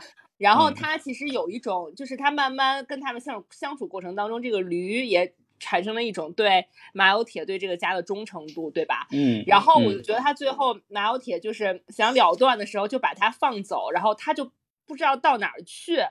我当时就觉得天啊，好心疼啊！就是他都已经没有桂英了，然后又。抛弃了另一个家庭成员，然后我都不知道这个驴宝宝何去何从。你的 他虽然不用干活了，但是他也没有爸爸妈妈了。然后 我是真的没有想到你的理解这么简单粗暴哎。我就是没有，我就真的觉得，哎，你看你让我说什么啦？我就就很代入嘛。然后到最后那个镜头，他从那个房子被拆之前，他从里面走出来。嗯，就在那些可恶的挨千刀的人面前走出来，然后就是缓缓的离开，我心都碎了。你想去领养那个驴是不是？真的，我就觉得驴很可怜。你让我说你给我补充啊！我真的是好啦，我要说嘛，这这当然是你的理解，我觉得也也不存在不正确啊，这个完全是个人的主观理解，我觉得都都是可以去讨论的方向。那我说一下我的理解啊，就首先呢。就驴本身啊，我觉得非常明确的一个意象，它肯定是不言而喻，指代老四本人的。我觉得这个是没有疑问的。你大家如果看这个电影哈，你大家可以注意一下最开始的那个镜头，最开始的镜头都指向的不是主角儿，最开始的一个有正脸的镜头是驴，嗯，然后有了驴之后，镜头拉伸过来，马老四才慢慢的出来。就其实这个寓意是非常非常明确的啊，而且就是哪怕我们套入情节来说，就是驴本身是作为马老四的这个劳动工具嘛，对吧？他靠驴生存生活嘛，靠驴拉磨，对吧？靠驴种地，就是干什么活儿都靠驴。就是他其实你看到，其实他自己就是亲自上手做的活儿。其实呈现出来桥段是比较少的，绝大多数的桥段，甚至他盖房子都需要那个驴帮他把那个东西用力拉绳子驮上去，他才能把那个房顶儿就搞上去嘛，对不对？其实有很多很多这样的桥段，所以驴对于马老四来说，其实就接近于老四对于老三。或者说，对于张有福这样的有钱的啊，能够使唤别人的这些人，所以这个这个就是身份的指代寓意，我觉得是非常非常明确的啊。就所以这个驴从头到尾才出现了非常多次嘛，然后包括最后，其实马马老四放走他，其实他也是试图想释放自己嘛，我觉得是差不多可以这么理解嘛，对吧？但是你看最后那个驴，他被人使唤了一辈子，他不知道该怎么走了，对吗？马老四在在那边骂他嘛，说说你这个贱骨头，对不对？被人使唤了一辈子，现在放你走，你他妈都不会走，这就是马老四骂自己呀。他觉得，他觉得自己为什么活成了这个样子，对吗？被人奴役使唤了一辈子，然后到最后来自己什么都没有，最爱的人也失去了，对吧？这就是对自己的心痛和生气，我是这么理解的啊。对，但是另外一方面啊，对，另外一方面，其实整个片子里面出现的动物很多，哎，完全不只是驴，对吗？就是你看嘛，对，嗯，你能想起来现在还有什么？鸡，鸡，嗯，然后呢？你又想起来鸡，其实还有燕子啊，燕子也是非常明确的，对，对，对，对啊。其实如果只有驴的话，我觉得可能解读会停在我刚才说的这一部分啊。但是其实他呃，导演刻意比较刻意的安排了更多动物进去之后，你会明显的感受到他的意图在哪儿呢？就是不光是驴，因为驴对于人来说，它是一个大家默认的比人低等。一级至少低一级的这个生物的一个指代嘛，对吧？但是完了之后，它又有燕子，但是燕子来说是什么呢？燕子对老四他来说，它并没有什么很实际的价值和用途，它不像驴一样，我能帮你拉东西，我能帮你干活儿，我能帮你挣挣口吃的，对吗？燕子其实什么都做不到，所以它纯粹就是他们口中所谓的低等的动物的代表。但是为什么你看到老四就是那么心疼那些燕子啊？就是。自己盖新房子之后，把那个窝要挪过去，然后那个老房子要拆掉的时候，他冒着其实一定的危险了，对吗？因为那个房子马上要被被弄塌了嘛，然后他还要跑过去把那个燕子窝捡起来，对不对？其实这个桥段出现了很多次啊，然后包括甚至其实里面有一个很小很小的桥段是涉及到蝌蚪，就是他不是那个舀水的时候舀上了几个蝌蚪嘛，他都把那个蝌蚪非常用心的放掉了，然后这个对对比也非常明确了，就是我们刚刚有提到的他的。呃，老三就是他的这个三哥哈，然后来找他办事儿的时候，然后胳膊上贴了一个癞蛤蟆，对不对？就是说我前两天被什么东西咬了，我贴个癞蛤蟆来拔毒。就这个对比是非常非常明确的。就是虽然都是面对低等生物啊，但是老四呢就会非常善良的把蝌蚪放了，他会觉得说我抓他或者说我怎么样对他来说是一种伤害啊，就是他能够天然自在生活，是他应得的这这么一部分东西。但是老三呢，就会说我身体有恙，所以呢，我要找一个癞蛤蟆来帮我拔毒。就是同样对于低等生物的这种利用或者说对比啊，就这个地方是非常非常明确的。也正是因为有。呃，包括鸡呀，包括燕子呀，包括说甚至蝌蚪呀，这些动物的存在，其实我是觉得说想体现出来，不光是老四心疼驴，他觉得驴可能是另外某种程度上的自己，所以有这些动物之后，你会感受到说他是真的善良，这种善良是不用说你对我有没有用。来衡量的，就是你哪怕再对我没用，但是我觉得你同样是存在于地球上、存在于自然当中的某种生物，可贵的生物，所以我会怀着某种平等的心态和心情去对待你。所以我觉得这是整个老四桂英和其他人所呈现出来的。截然不同的面相，包括桂英就更不用说了嘛。我们前面有说到，说他为什么最开始其实你看起来表面还挺别扭的，但其实他一早就认准了老四，就是因为他对驴好嘛，对不对？他觉得你对驴好，你也肯定会对我一个人好。虽然我这个人对你来说没有那么有用，但是我觉得你应该会对我好。这就是他用来判断一个人是否值得信赖的一个标准嘛。这也是我们看过这个片子之后，我们觉得说。嗯，你可能啊，就是某些的程度上可能用来拿来衡量一个人是不是善良，或者说是否呃怀有一些本真的东西在的这么一个简单粗暴的标准吧。大家也不要理解误解我的意思啊，我也不是说说通过一个人对动物的某种方式去判断说这个人本质上怎么样啊，或者说能不能值得相处啊。我觉得这个东西也完全是就事论事的啊，就是你包括看我们现在，其实你前面也说了嘛，说。老是对驴就好像我们很多人自己家里养猫养狗对宠物一样，其实我觉得也不完全一样啊。因为人其实养宠物啊，我说实话，他其实，嗯，更多程度上我觉得是自私的。对，我觉得是自私的，真的是啊。尤其是我现在养了猫之后，我会越发觉得说我这种自私的感觉会很强烈啊。就虽然说。如果我不养它，它可能会流浪呀，它可能会有其他别的不如现在的命运啊，就有可能嘛。只是说，但是真正养它，我我有认真去问自己，说我到底为什么养它？我难道真的是为了对一个原本我不认识的一个生物给予它同情和怜悯，给予它不一样的命运吗？我觉得不是啊，我其实还是为了自己啊。我我无非就是觉得自己太寂寞，对不对？我是想要一个东西，有一个有生命的东西来陪伴我嘛。其实其实人对。嗯，对，其实你还是有你个人非常自私的这种诉求在的，对。但是我觉得真正可能存在差别的地方是在于说，你认清了这个目的和诉求之后，你把它真正的接回来相处了之后，你是怎么对待它的？我觉得这个真的是差异会非常非常大啊，因为我们经常可以看到说，很多人就你哪怕说最开始很开心的养了宠物之后，但是弃养，对不对？虐待，对不对？这种情节。太多了，对，所以我觉得也不要简单粗暴的通过某些东西去评判人吧。但是我我只能说说，确实我们对我们尽量怀着善意去对待每一个同样生存在这个世界和地球上的生命啊。我觉得这个这个这个地方是有价值和有意义的，也是。觉得是这样，对，如果一个人对动物好，不并不能代表他一定是个好人。当然，当然，当然，如果对。动物不好，它一定不是好东西，就是你要否定否定。对，那这个也分情况。你看，有些人他就只对自己的动物好，对吗？他就觉得说，我养了狗，我养了猫，它是我的狗，我的猫，你不能动。但是别人的东西东西我才不管。这种人也是大有人在，对不对？也存在很多，也是一种真实的存在状况嘛。这样的人其实反过来说，他也是非常非常自私的。你甚至都。完全不能感觉到他的善良，哎，我我真的是这么觉得，对，嗯。然后其实说了这么多啊，哎，我们大概说了多久了？快一个半小时了，又已经快一个半小时了。我最后其实还想说一点点我们可以讨论的地方啊，就是因为我在搜集这个片子资料的时候，我是有看到。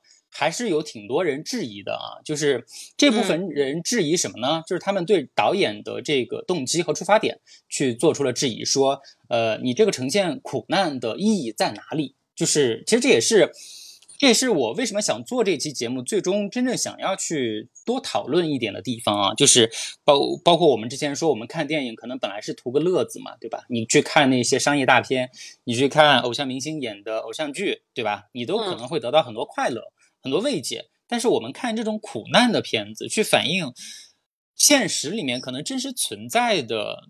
你很难去表达和讲述的这些苦难，甚至现实里面可能要苦难很多倍的这些故事，我们到底图什么？其实我是想要试图去稍微讨论一下的，也是我们今天这个节目最开始放在前面的大标题啊，就是我们看这些苦难的片子的时候，我们到底在看啥？对，虽然你是被我绑架去看的，但是我还是想听一听你的看法和想法啊。我是觉得，嗯，就是这个其实要看大家不同的人。如何看待电影？电影这个媒介，就电影这个东西，很多人可能就是把电影完全看成一个消遣的手段，就是我没事儿干了，我想找个乐子，我约会了，没什么地方去，对吧？吃饭时间又太早，然后又喝完咖啡了，又不知道去干什么，去看一个电影吧。或者是说，哎，我最近有我特别喜欢的明星演这个电影，小凯，对吧？嗯，易烊千玺啊，我要去支持一下票房，对吧？我们今天我们今天点名了好多流量，对吧？要么就是说可能 追杀，比如说什么，就是我最近呃心情不好，很郁闷，我想去看一个电影笑一笑啊什么的，就是沈腾啊，就是对啊，这种就是你一看就知道是喜剧片嘛，喜剧明星去看一下。但是我觉得可能对于我啊，就包括我觉得对于我们很多听众朋友都是，他我们其实是会把电影不仅仅当做一个娱乐的东西，不仅把它当做一个工具。我觉得我们是希望通过电影去了解这个世界，然后去了解很多我们没有接触过的人、没有见过的事，然后没有去没有去到过的地方、没有体会过的经验，就是。我觉得是会把它当做一个拓展你生命宽度和让你长见识的这么的一个东西。如果你要是这么来看待电影的话呢，就其实我有很多人，我觉得这都是网络俗语了，就很多人在微博上都会说什么，感觉电影是可以让我拓展我的人生，可以让我活三辈子啊什么的这样的一个东西。就我觉得，如果你要是怀着这样的态度来看待电影的话，那你就不会挑题材，就是所有你没有经历过的事情，你没有接触过的人，你。都应该抱一个好奇心，想去了解他有没有办法去真正去到西北农村跟他们一起生活。那你其实最快、最便捷、最方便的手段就是看电影。就是我是觉得，做人还是应该对这个世界保有一定的好奇心，因为你只有见过很多东西之后，你才不会对很多小的事情大惊小怪啊。我觉得真正的土气，不是说你穿的土。或者你说话土，或者说什么你什么什么什么没知识没文化，你是个文盲，我觉得这都不是。我觉得真正的土是没见过世面，然后对很多事情都大惊小怪、指手画脚。我觉得其实其实不光是这样大惊小怪、指手画脚。我觉得最可怕的地方在于，他不光大惊小怪、指手画脚，关键是他很排斥去接触。与自己意识形态不相符的东西，对对对，是就是很心胸狭窄。我觉得周围这种人非常非常多。我觉得电影是一个抵抗心胸狭窄和眼界狭窄的一剂良药啊！就如果你要是 把电影当做能赋予电影更多一点使命感，能让电影帮到你更多的话，那我觉得不管是苦难的题材、灾难的题材、美好的爱情的、武侠的、动作的，什么什么英国的、法国的、美国的、意大利的、日本。你都应该去看，因为你每看一个电影，相当于就是你多过了一个你没有体验过的人生，对吧？所以说，表演，所以说导演并没有在呈现苦难，他不是在刻意的呈现苦难，他只是呈现了一种生活状态，呈现了一些我没见过的人。这个世界上确实是有人就是在过这样的生活，确实也有人过得比他们悲惨一万倍，但是是我们接触不到的。我觉得，我相信我们所有听我们节目的朋友们。生活条件都比他们要好很多，对吧？我们再觉得自己苦，你再觉得怎么样？你跟人家比起来，其实也不算什么。那其实你了解一下他们的生活、他们的爱情、他们日复一日的劳作，我觉得这起码不是个坏事吧，对吧？那那如果你要是觉得说这个你都接受不了的话，那你小时候干嘛爸妈还要给你买百科全书让你看呢，对吧？不还是希望你可以多了解一些知识，多长一点 见识吗，朋友们？就是我电影这个东西，其实你知道，我跟我跟我周围很多人。都在说我的一个观点，他们可能都不大理解我。我其实特别特别不愿意约会啊什么，或者两两朋友出去逛街没事儿干看电影，我很排斥这种行为。我觉得约会或者是像你想跟好朋友好久不见了在一块玩儿，就应该坐下来好好聊天，对吧？好好开洽，看彼此生活中有什么。我觉得就是为了约会，男女朋友之间约会，或者你跟你好朋友没事儿干哈，就是随便找一个，就当然你们有彼此都很想看电影，那是另一种情况啊，就去电影院随便从头到尾看有什么排片，随便挑一个进去看一个两小时的电影。我觉得既浪费钱也浪费时间，你又坐在那儿，你又不能相互彼此之间说话交流，对吧？然后你又在看一个。没所谓的电影，我非常非常反对这件事情。就是如果要是男的约我看电影，我百分之一万会拒绝。我跟你说啊，那你还跟深深也去看鸟人？就也不是，除非对鸟不，那是因为我们都想看，或者像他深深有这种选片的口味，或者他约我看影片，我是会去的。就比如他就像说，咱们今天去约会吧，去看个电影吧，说看沈腾这个吧，我绝对百分之一万会拒绝，因为我觉得真的是浪费时间。所以我觉得电影在我心目中其实是还是。这么虽然这么说有点矫情，但我觉得是有点严肃成分在。我觉得我要嗯很严肃的对待我生命中的每一个两小时，我也要很严肃的对待每一部我选的电影。所以，可能就我觉得像咱们抱有这种心态的人来说，就不会有这种觉得是故意呈现苦难呀或者怎么怎么样。但如果你要真的是把电影看作一个消遣时间的方式的人来说，你再怎么可能对哦。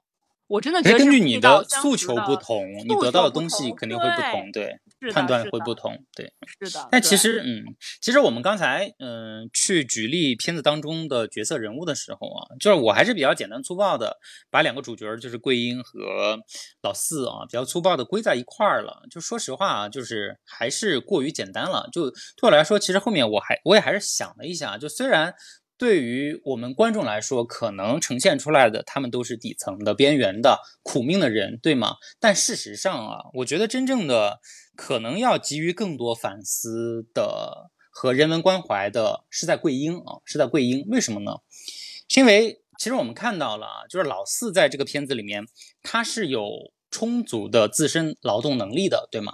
他其实，在一定程度上，他是自己选择了现在这样这样的生活。就是我可能接受了，我是一个胸无大志的人，我可能只就是没有什么脑子嘛，对不对？念不了什么书嘛，也没有什么赚钱的什么心思和念头嘛，我只会靠自己的体力和靠我的驴去赚钱生活嘛，对吗？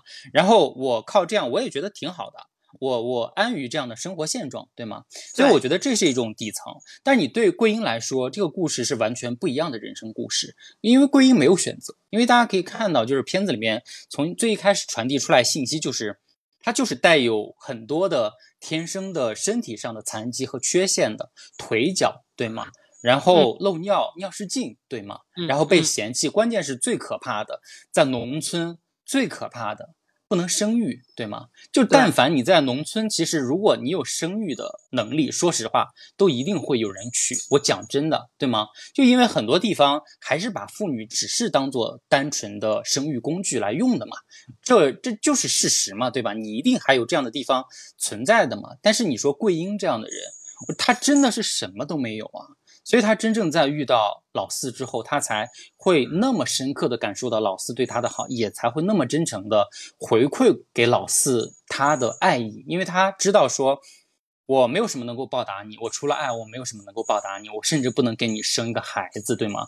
甚至说，你看，你看老四在这样的，其实他，其实他关于最后结尾之后老四的这个去向，我觉得。相对开放吧，因为并不是老四自己出镜嘛，对不对？只是通过别人口吻的转述嘛，让我们大概知道了老四是一个怎么样的一个生活状况。但是这种生活状况，我昨天跟你讨论的时候，你还是存疑的嘛，对不对？你是觉得不应该相信那两个人说的话？你觉得老四的境遇其实应该比我们现在就通过这两个人口里听到的可能会要。悲惨很多嘛，对吧？你大概是这么理解的嘛？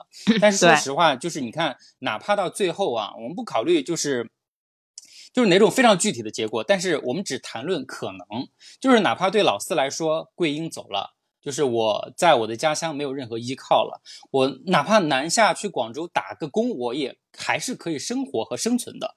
但是桂英真的没有别的任何可能，哎，就是你想到了吗？就是在那么偌大的那片地方，就只有老四能够接纳他。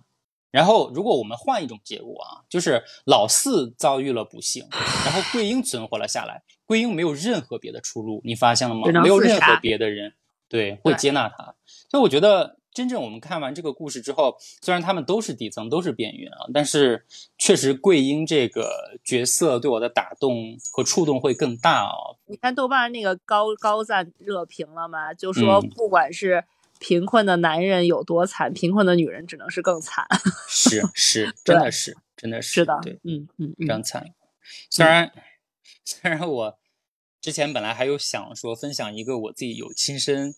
经历的故事，但是我觉得我还是把它留着吧。我觉得，嗯，对，就说到这会儿，不太想把它再讲出来。对，好好好，因为确实是我亲自见证过的，有就是类似桂英这样的不太让人愉快的一些经历吧。啊，我是真正有认识过这样的人，所以我才在看这个片子的过程当中，我不断的想到他啊。但是这个故事本身还是过于低沉了，所以所以不想。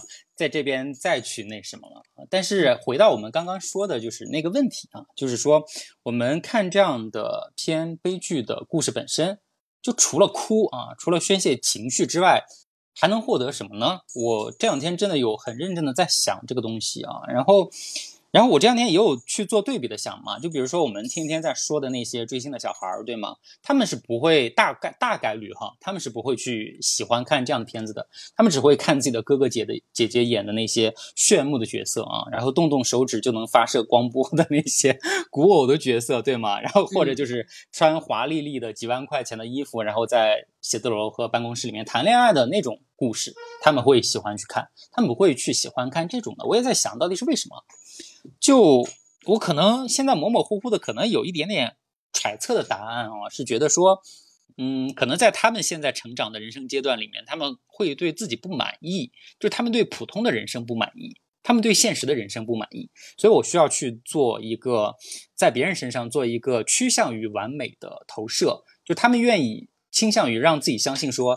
这个世界上我不完美，但是有完美的人，就他值得我去喜欢，就他去演的电视剧，他唱的歌儿，然后他所有的东西都值得我去追啊！所以我觉得这是可能存在，说让现在的小孩子都愿意去追那些流量 idol 偶像，而不愿意去关注更现实的生活、更现实的题材的这么一点点原因啊！当然，我觉得这个如果你是因为。年龄小啊，或者干嘛的问题的话，我觉得都可以理解吧。但是我觉得人还是需要成长的，就是真的，就不管听我们节目的朋友、听众啊，就是你的年龄多大，我觉得确实是，尤其是大家知道我之前是在娱乐圈的边缘嘛，就见见了一些明星也好，对，然后你会真正的 发现，真的就是一个建议，就是大家真正在关注人的时候。你当然是要关注它光鲜的地方，光鲜亮丽的地方，那些闪耀的让你炫目的地方。但是也请大家一定说，把所有的人都都当做一个普通的人，就是你不光要会仰视，就是你仰视看到让你他们吸引你的那些地方，也要会看到到他们身上那些缺陷啊。我觉得这样才是一个更真实和完美的人啊。就包括说，包括说，为什么我也觉得现在。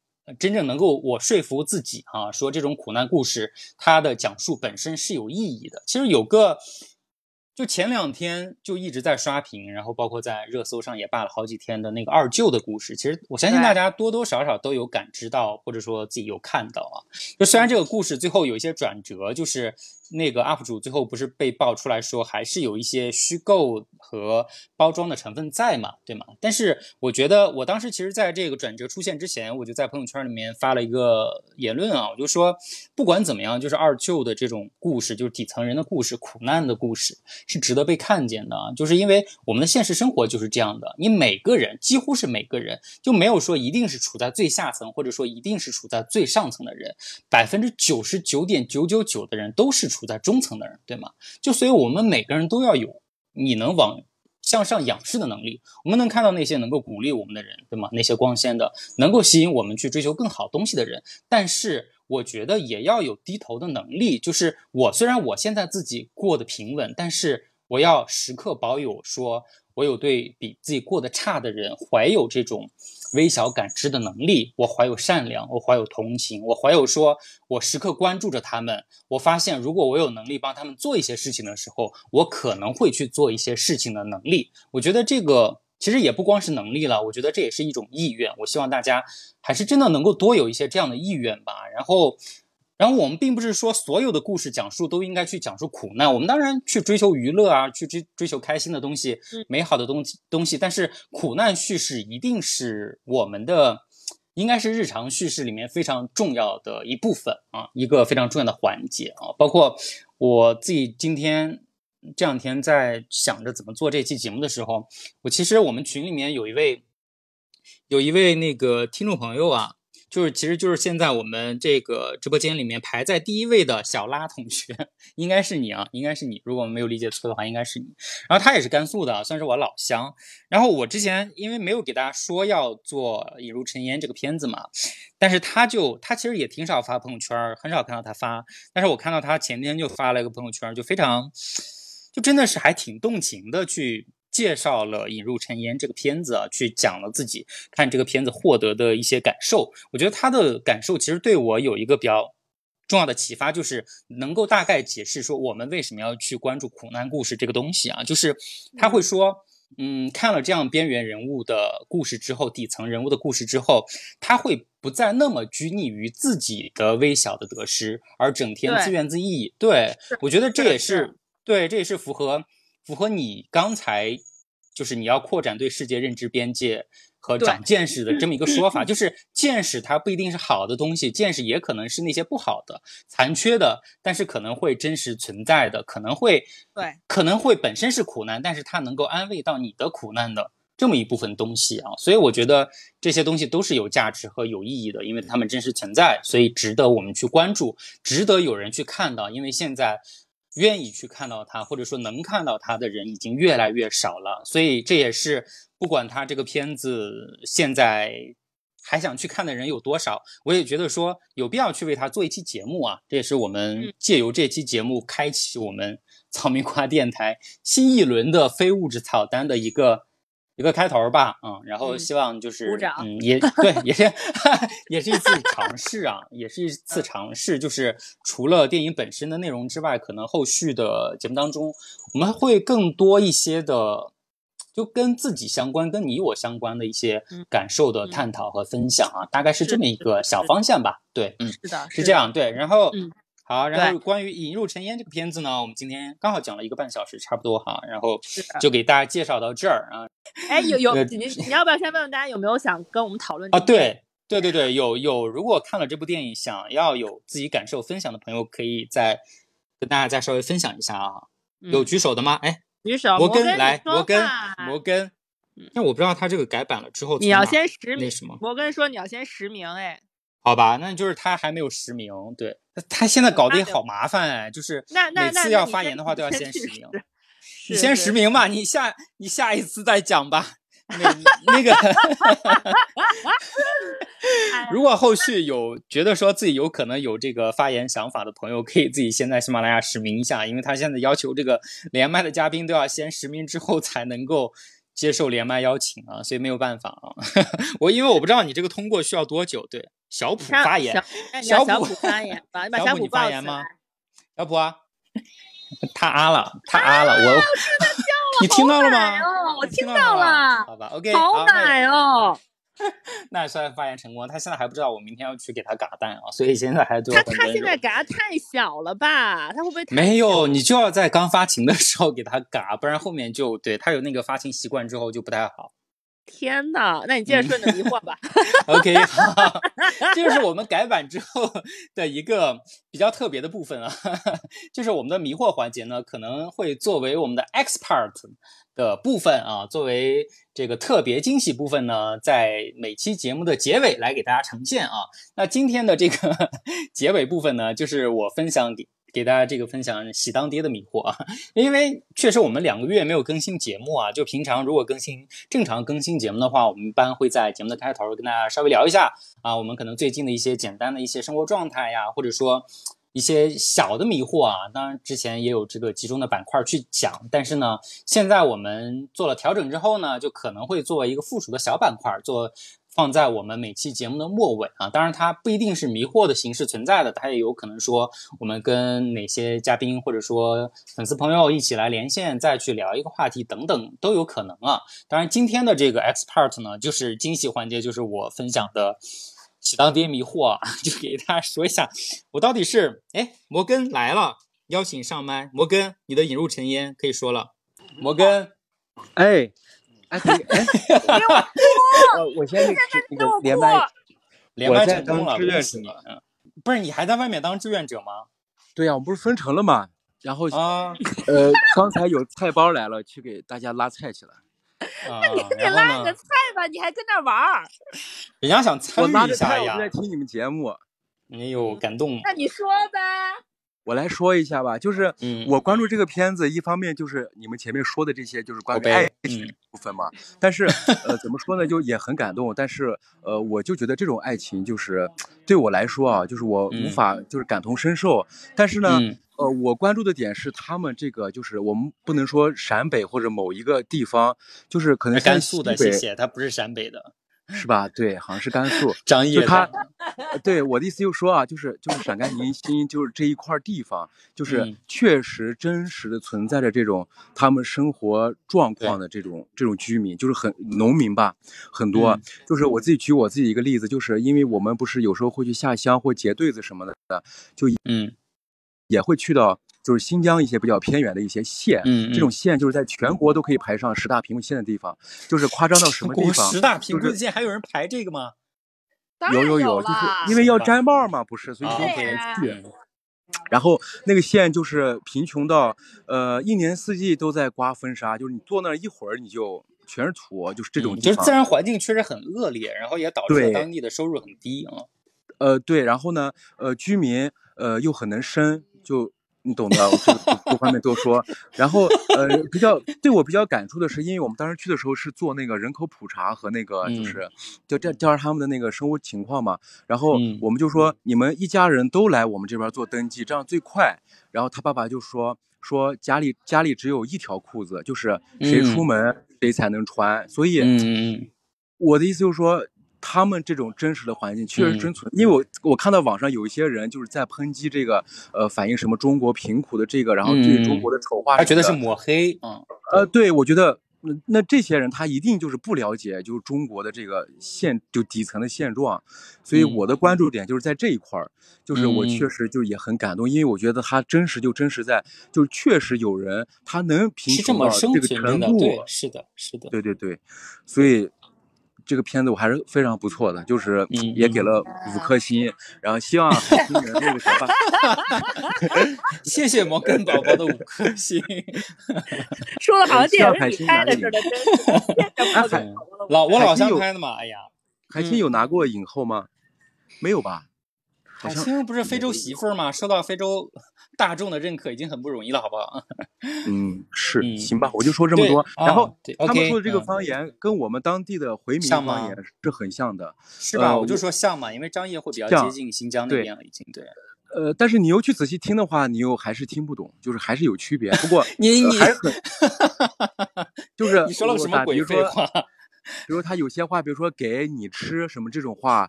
呃，就是非常像，但是他又长篇大论那个就听不懂，还是要借助字幕啊。啊，对对对，但整体上不错，整体上不错。我最喜欢那场戏就是大雨的那场戏，嗯，那那场确实感染力很强，嗯，对，是那场戏，还有那个小鸡的那个灯亮起来的那，就是 对。真的是太暖了，温馨了，真的。嗯，然后那个就是有铁，他不是给那个海清说嘛？他说，就我们这个电灯养的这个鸡，它是没有妈妈的，所以它睁开眼看到谁，看到谁妈妈就是妈妈。你看这句台词真的是，你看这么淳朴的人，他说的话是的，其实也是也是就是命运跟自己的这种嵌套嘛，就是他们相当于也是没有亲人的人嘛，然后小鸡刚出生也是没有妈妈的人嘛。其实就是这种共情感就一下就推上去了嘛。对对，还有就是他们可能一辈子也无法为人父母了，所以他们嗯对是的，是的，是的，对自然的热爱。铁在安慰海，就是安慰那个桂英的一个嗯，也是也是也是很浪漫，他真的就是对，就是我觉得他比百分之九十九说不出口的浪漫直男都更会说话，好不好？所以你要对对对，穿裤腰带呀，然后什么小鸡找妈妈，只有这种打死一个高知，是了，确实不错。好，我就分享这么多。好，谢谢摩根，谢谢摩根宝宝。好，拜拜拜拜。好，哥哥搬菜。嗯。那么接着回到我们刚才想说这个迷惑啊，其实你说不相关吧，也还是相关啊，因为确实我跟动物接触的这个 所有的情绪都是这两个月才出现的，对吧？然后我们这个片子里面确实有很多动物的指代和意象在啊，所以也给大家浅浅分享一下 这个迷惑啊，就是其实之前一直有在我们的听友群里面跟大家渲染啊，就是说。还挺想有个宠物的嘛，因为因为一直一个人生活还挺那什么，但是因为之前各种工作呀等等各种原因，就一直跑来跑去的，然后养什么东西都不方便嘛，因为你自己一直处于一个比较流动的状态啊，就很烦。然后今年就哎就有点下定决心了，也想说说，可能借助这个，你可能养个小动物之类的，能把你在哪儿稍微安定一下啊，就是可以让自己。不太那么飘啊，就相当于给自己一个拴的东西，就所以就有点蠢蠢欲动啊。就之前群里的小伙伴可能都有感知到了，然后然后就刚好就是之前一直在刷各种什么小红书啊、什么闲鱼啊等等等等，就在看。但是我觉得就我目前状态来看的话，可能养猫猫还是稍微方便一点一点点啊。就所以之前。说就看可能猫会比较多一些，因为你如果要选择去养的话，你肯定要决定说我到底养什么，对不对？比如说你养的话，我觉得你大概率可能会养金毛还是哈士奇，对不对？你你天天在群里喊，你就是喜欢大狗子啊，对不对？你肯定要去选品种的嘛。然后这就涉及到一个问题，我之前。一直挺喜欢暹罗的啊，就是因为也在泰国待嘛，泰国人养的暹罗还挺多的。泰国是暹罗老家，泰国也是我老家，所以我跟暹罗是老乡，就所以一直觉得想养个暹罗啊，但是就去看。然后有一天突然看到一个那个暹罗跟一个金渐层的一个串串啊，然后我就去联系它主人问，然后它主人就告诉我说说，就是它是家养的啊，就是。就是所谓的后院儿那个猫猫狗狗，真的是建议大家不要养，非常容易生病啊。然后你带回去，可能就是星期狗、星期猫，没有多久就会挂掉啊。然后真的是得不偿失。虽然你可能买的时候价格很便宜，所以我也有一定这个意识去，就是多去问了。然后他说是自己家养的，然后也有看一下他的那个家里的环境啊，干嘛的。但是他说说这个这个完全就是。擦枪走火了啊！就是一般来说，你不太可能让两个品种猫互相去混嘛，就这样混出来的串串可能会不太好。但是他就说他那个就是。就是没有留意到啊，然后就是一发不可收拾，两个人就搞在一起，然后就搞出了一窝串串啊，就是串的那个暹罗跟金渐层。但是我本来是没对串串感兴趣的，但是看了一下他那个照片，就觉得还蛮可爱的，你知道吗？就是就当天就想说下定决心，说我跟你约一下，如果我去你家，我觉得 OK 的话，我可能就抱走了。他那个也其实也算是卖的，因为是品种猫的后代嘛，就还是需要你给他付费的啊那种的，就是就是直接的买卖。然后我都。这么说了，就代表我真的下定了很大的决心。结果他跟我说，就那两天刚好是那个成都那个疫情开始，然后他在的那个区整个就被封区了，就是整个就静默了。他说：“你这样想来没法来呀，你这来了就出去了，所以就整个这个计划就被打乱了啊。”但是我还是没有死心嘛，我就说：“那我跟你约好，就是你那个区解封了之后，我当天就去看啊。”我当时甚至把那个名字都想好了，你知道吗？就是因为。我感觉他虎头虎脑的嘛，就是那个暹罗跟金渐层串起来的。然后当时本来想叫他老虎或者斧头，就是斧头斧脑，就是你好可爱啊。就晚上睡不着，然后就就去想这个东西。好，OK。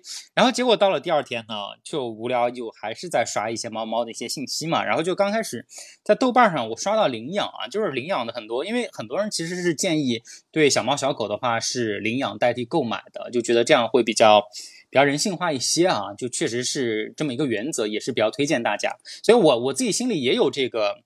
有这个一定的指导思想在啊，也会觉得说可能领养是不是会比你去购买会稍微好一丢丢，不然那么多流浪猫在外面，就是就是总觉得心里不是什么滋味儿哈，然后就还是会刷刷领养的一些信息，然后就突然看到有一个女生发的，就是领养那个小狸花猫哈。然后其实就是小普啦啊，就是我现在在养的小普，然后就发了很多他的信息啊，然后主要是为什么打动到我呢？就一个是当然小普的那个照片拍的很可爱啊，我觉得挺合眼缘的，这是一个了。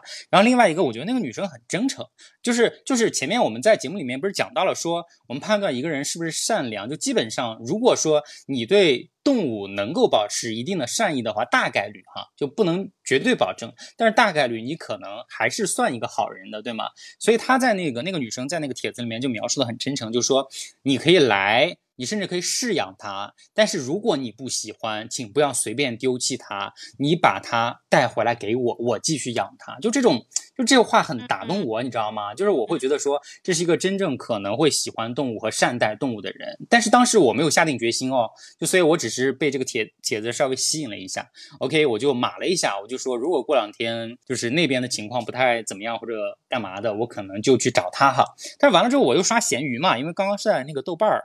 刷到的，然后刷闲鱼，结果没想到我又刷到同样的东西了，就我就觉得这个概率还挺小的，说实话啊，就是尤其是你觉得说你领养一个通人性的一个一个生物的时候，你可能还某些地方你可能还挺讲迷信 这部分东西的，我就觉得还挺有缘分的概念的啊，我就觉得说都刷到第二次了，还是在不同的平台，我觉得那我联系一下吧，我就因为他留了那个微信嘛，我就加了他，然后加了他之后。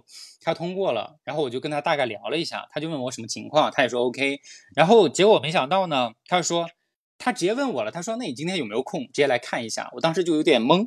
就我没想到进展这么迅速，你知道吧？就是我只是在乱刷信息。对，我觉得你好快，然后就突然就那个了。对，所以我才是喜当爹嘛，我根本没有预期，你知道吗？我完全没有想到这么快，我他妈跟意外怀孕一样，就不小心就生下来了。然后他就他就邀请我去看看嘛，他跟我说的说是。你可以先来看看，就是因为也看看你跟小猫相处的情况怎么样，喜不喜欢它真实的样子等等等等，对吗？那我觉得说反正没事儿嘛。然后那边那个呃在卖的那个小小猫的话，它那边还没还没解封，我现在又看不到，那我就刚好去一下呗。然后我就去了，去了他家那边小区呢，就当时情况也很诡异啊，就是一般来说就是我们一般去的话，肯定会去那个领养人家里嘛。因为他在家里养比较方便，你去看嘛，对不对？然后情况是，他是他他是这个女孩子跟她妈妈住的，但是她妈妈出差了，然后她女孩子一个人在家的话，她可能也不放心我一个男生就直接第一次见面就去她家，对不对？然后刚好不也说了有疫情嘛，然后那个小区也管得特别严，就是你外人去的话是没法直接进去的。然后他就说，那他把车开出来啊。然后开出来之后呢，把猫放在车里面，然后让我去见，然后然后最后情况就是我跟他都是第一次见面啊，然后就两个人窝在他的车的那个后座，然后两个人围着一只猫，然后把车窗关的死死的，在那边研究了半天，就就。非常的奇怪，就是整个的感觉啊，但是我还挺喜欢的。说实话，不管是照片也好，还是说当面见到小普，我都觉得还挺可爱的。他也大概给我讲了一下他怎么养到的小普啊，就是他自己其实因为他为什么没有说，嗯，要养把小普养下去，是因为他自己家里养了一只布偶猫，然后完了之后又养了一只泰迪的一只小狗，就所以其实。大家也知道，就是这种混养动物的话，其实尤其是对这种小动物是不太好的。对，如果相处不来的话，会很麻烦。所以他觉得就这样不太好。而且他妈妈是不想要家里养很多的这种小动物了。但是因为小普是他在那个一个工业园区里面捡回来的嘛，本来是流浪猫，然后就觉得蛮可爱的，就捡回来，然后就决定养下来。但是自己又没法继续养，所以才找领养，大概就这么回事儿。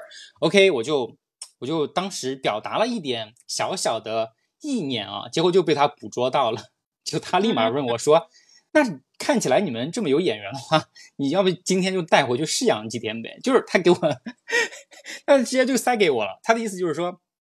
那当然也可能我给他传递出来这些信息，让他会比较放心一些啊，就比较可靠一些。然后他就说：“你今天就可以带回去，反正你随时觉得它吵呀或者怎么样的话，你都可以把它带回来。甚至说他为了把小普就是让人领养出去，他给小普配了很多东西，就不光是平常这些什么猫砂盆呐，然后猫窝呀，然后猫包呀，然后各种东西。他甚至就是我那天把小普要带回去的时候，他又专门回了家一趟，然后又带。”下了几几大包的这个猫粮，然后猫砂，然后一大堆玩具，然后全部都给我说你先用这些，就是他非常担心我会就是不太好对待小普，就是就是确实会有很多的顾虑，所以他尽量配了他足够的东西，好让。好让我说有足够的意向去领养它，然后就所以我也有点骑虎难下嘛。就虽然当时没有下很大的决心，但是觉得说他这么一个看起来真的很善良的一个一个女孩子啊，然后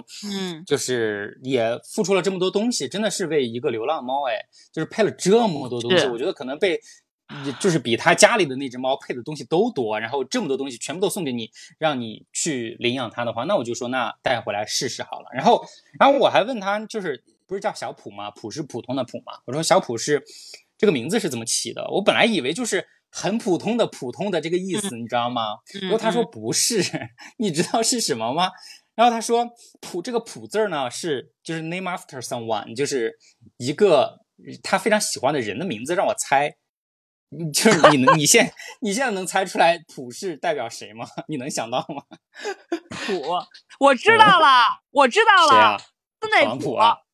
斯内普是吧？谁谁？斯内普？没有没有没有没有没有，是这样的。然后我当时其实我的第一反应是普利策，你知道吗？其实我也不知道为什么，我第一个想到的不是普利策。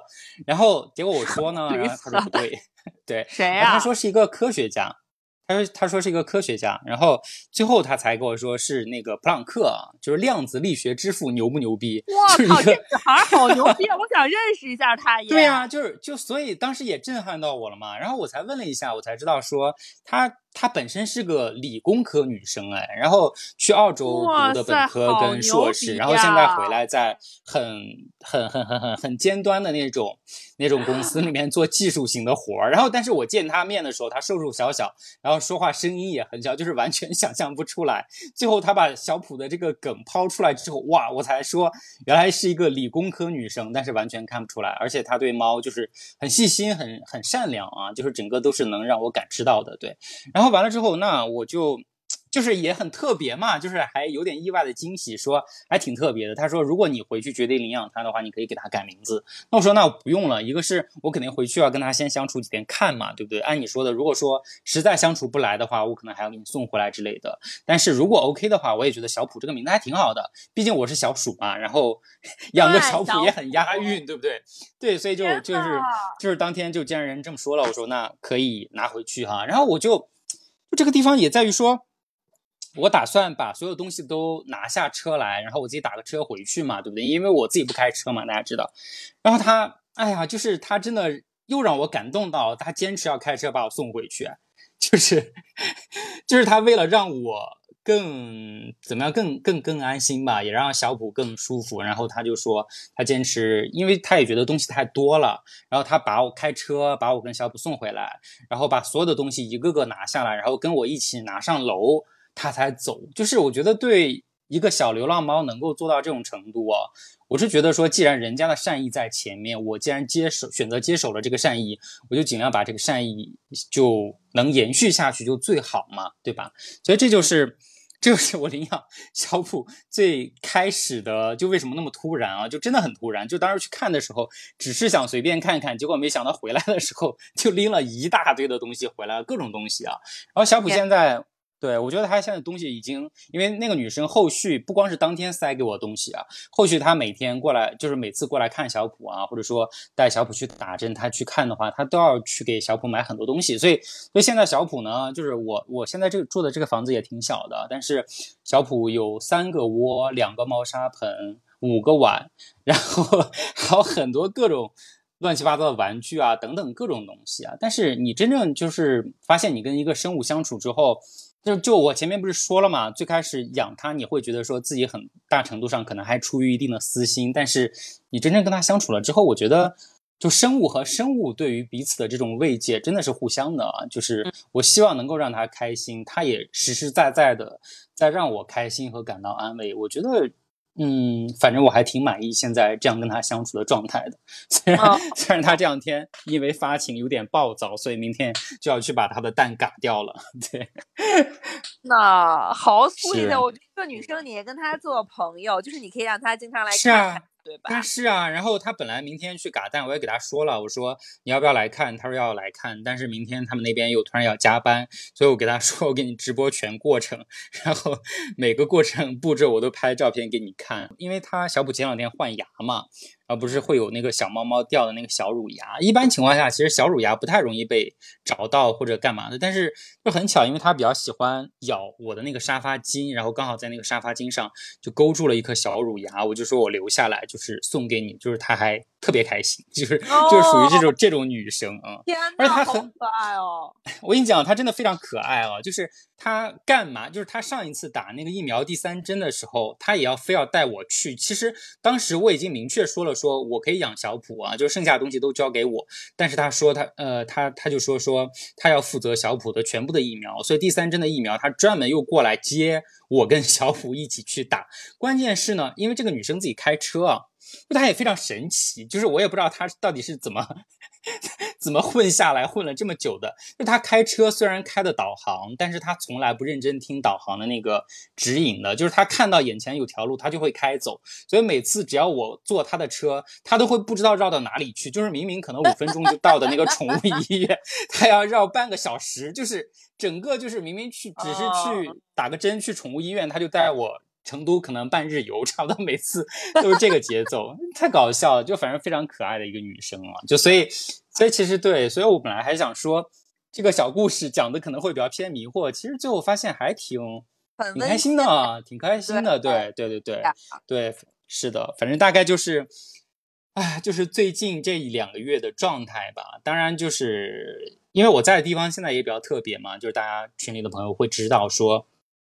在川渝这两个月确实是，确实是非常难熬啊！就是带对带川渝的朋友发个声啊，然后大家真的是非常非常不容易啊！就是真正身处其中的人，我觉得我我真的已经把它觉得是一场灾难性的一个事件啊！对于我们在城市里面生活的人，其实还好，就可能更多程度上是不舒服和不方便，但是但是真正就是，尤其是那些。做养殖业呀，做种植业的很多农民啊，农村的人，然后或者说不太便利的人，尤其是很多或者说，呃，身体状况不太乐观的老人，其实整个的状况是非常不乐观的。这次对于川渝，我觉得就大家说到这儿啊，也还是可以给予更多的关注和关心吧。我觉得大家不要做一个冷漠的旁观者，就当有一天灾难事件发生到你身上的时候。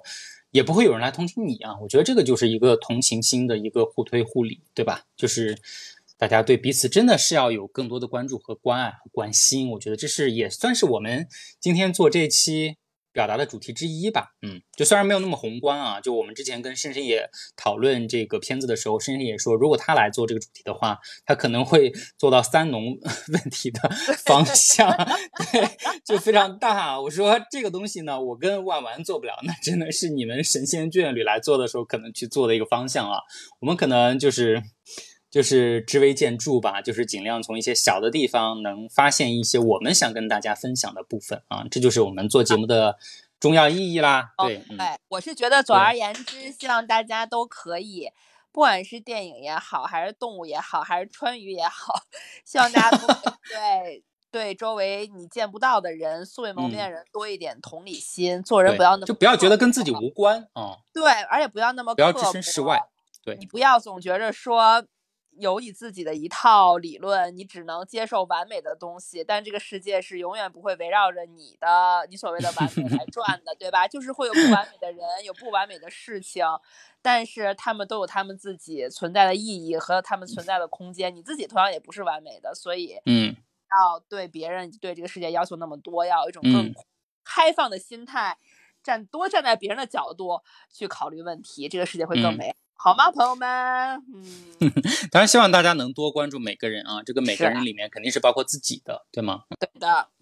嗯，好啦，那我们今天节目差不多就是这样啊，然后给大家打了保票，说以后咱们这个非物质草单会呃比较规律的更新，但是可能更新的频率会没有之前每周一次更新那么频繁了啊，因为。呃，各种各样原因吧，但是既然做了这个保证，就是我们还是会一定会用心的给大家把节目做下去的，请大家放心好了。那当然，至于申申妍那边呢，大家不要担心，他一定会会回归的啊，而且他会有让大家惊喜的部分存在啊，大家稍微期待一下好了，嗯。好了，今天的节目就是这样。如果你喜欢我们节目的话，还是要记得给我们的这个节目点赞。关注、转发、收藏和评论，我们都会看到的。尤其对你这边用心的评论的话，每一条我基本上都会去看一下和认真的回复的哈。就非常希望能够听到大家的意见和声音，包括因为我们今天是尝试性的改版的第一期啊，就所以后续的话肯定也会不断的面临一些小的调整也好，或者说这边如果你有什么更好的建议，也欢迎随时的提给我们。然后如果想要跟我们有更多的更加近距离的一些互动啊，就欢迎，呃，除了听我们节目之外呢，也加入我们的这个粉丝听友群。你可以注意一下我们这个节目的内容信，就文字信息里面，我会把这个微信号留下来哈。你加微信的话，我就可以拉你到群里面跟我们。几百个小伙伴每天开心的互动啊，就大家分享一些每天的吃吃喝喝心得啊，然后分享一些最近看的一些影视剧片子啊，然后分享各种东西，这就是我们今天的所有内容啦。那我们下周具体做什么还不知道，但是我们下一期节目再见吧，拜拜。下期再见，拜拜，祝大家周末快乐，拜拜。摩根，摩根宝宝，祝我们早日解封。拜拜，拜拜，祝你早日解放。高高的身上一清泉，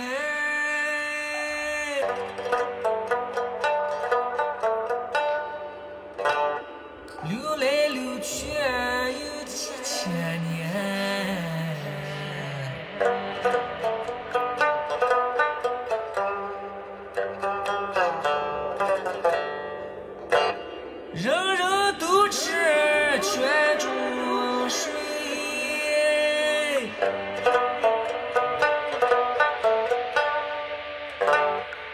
滴如泪。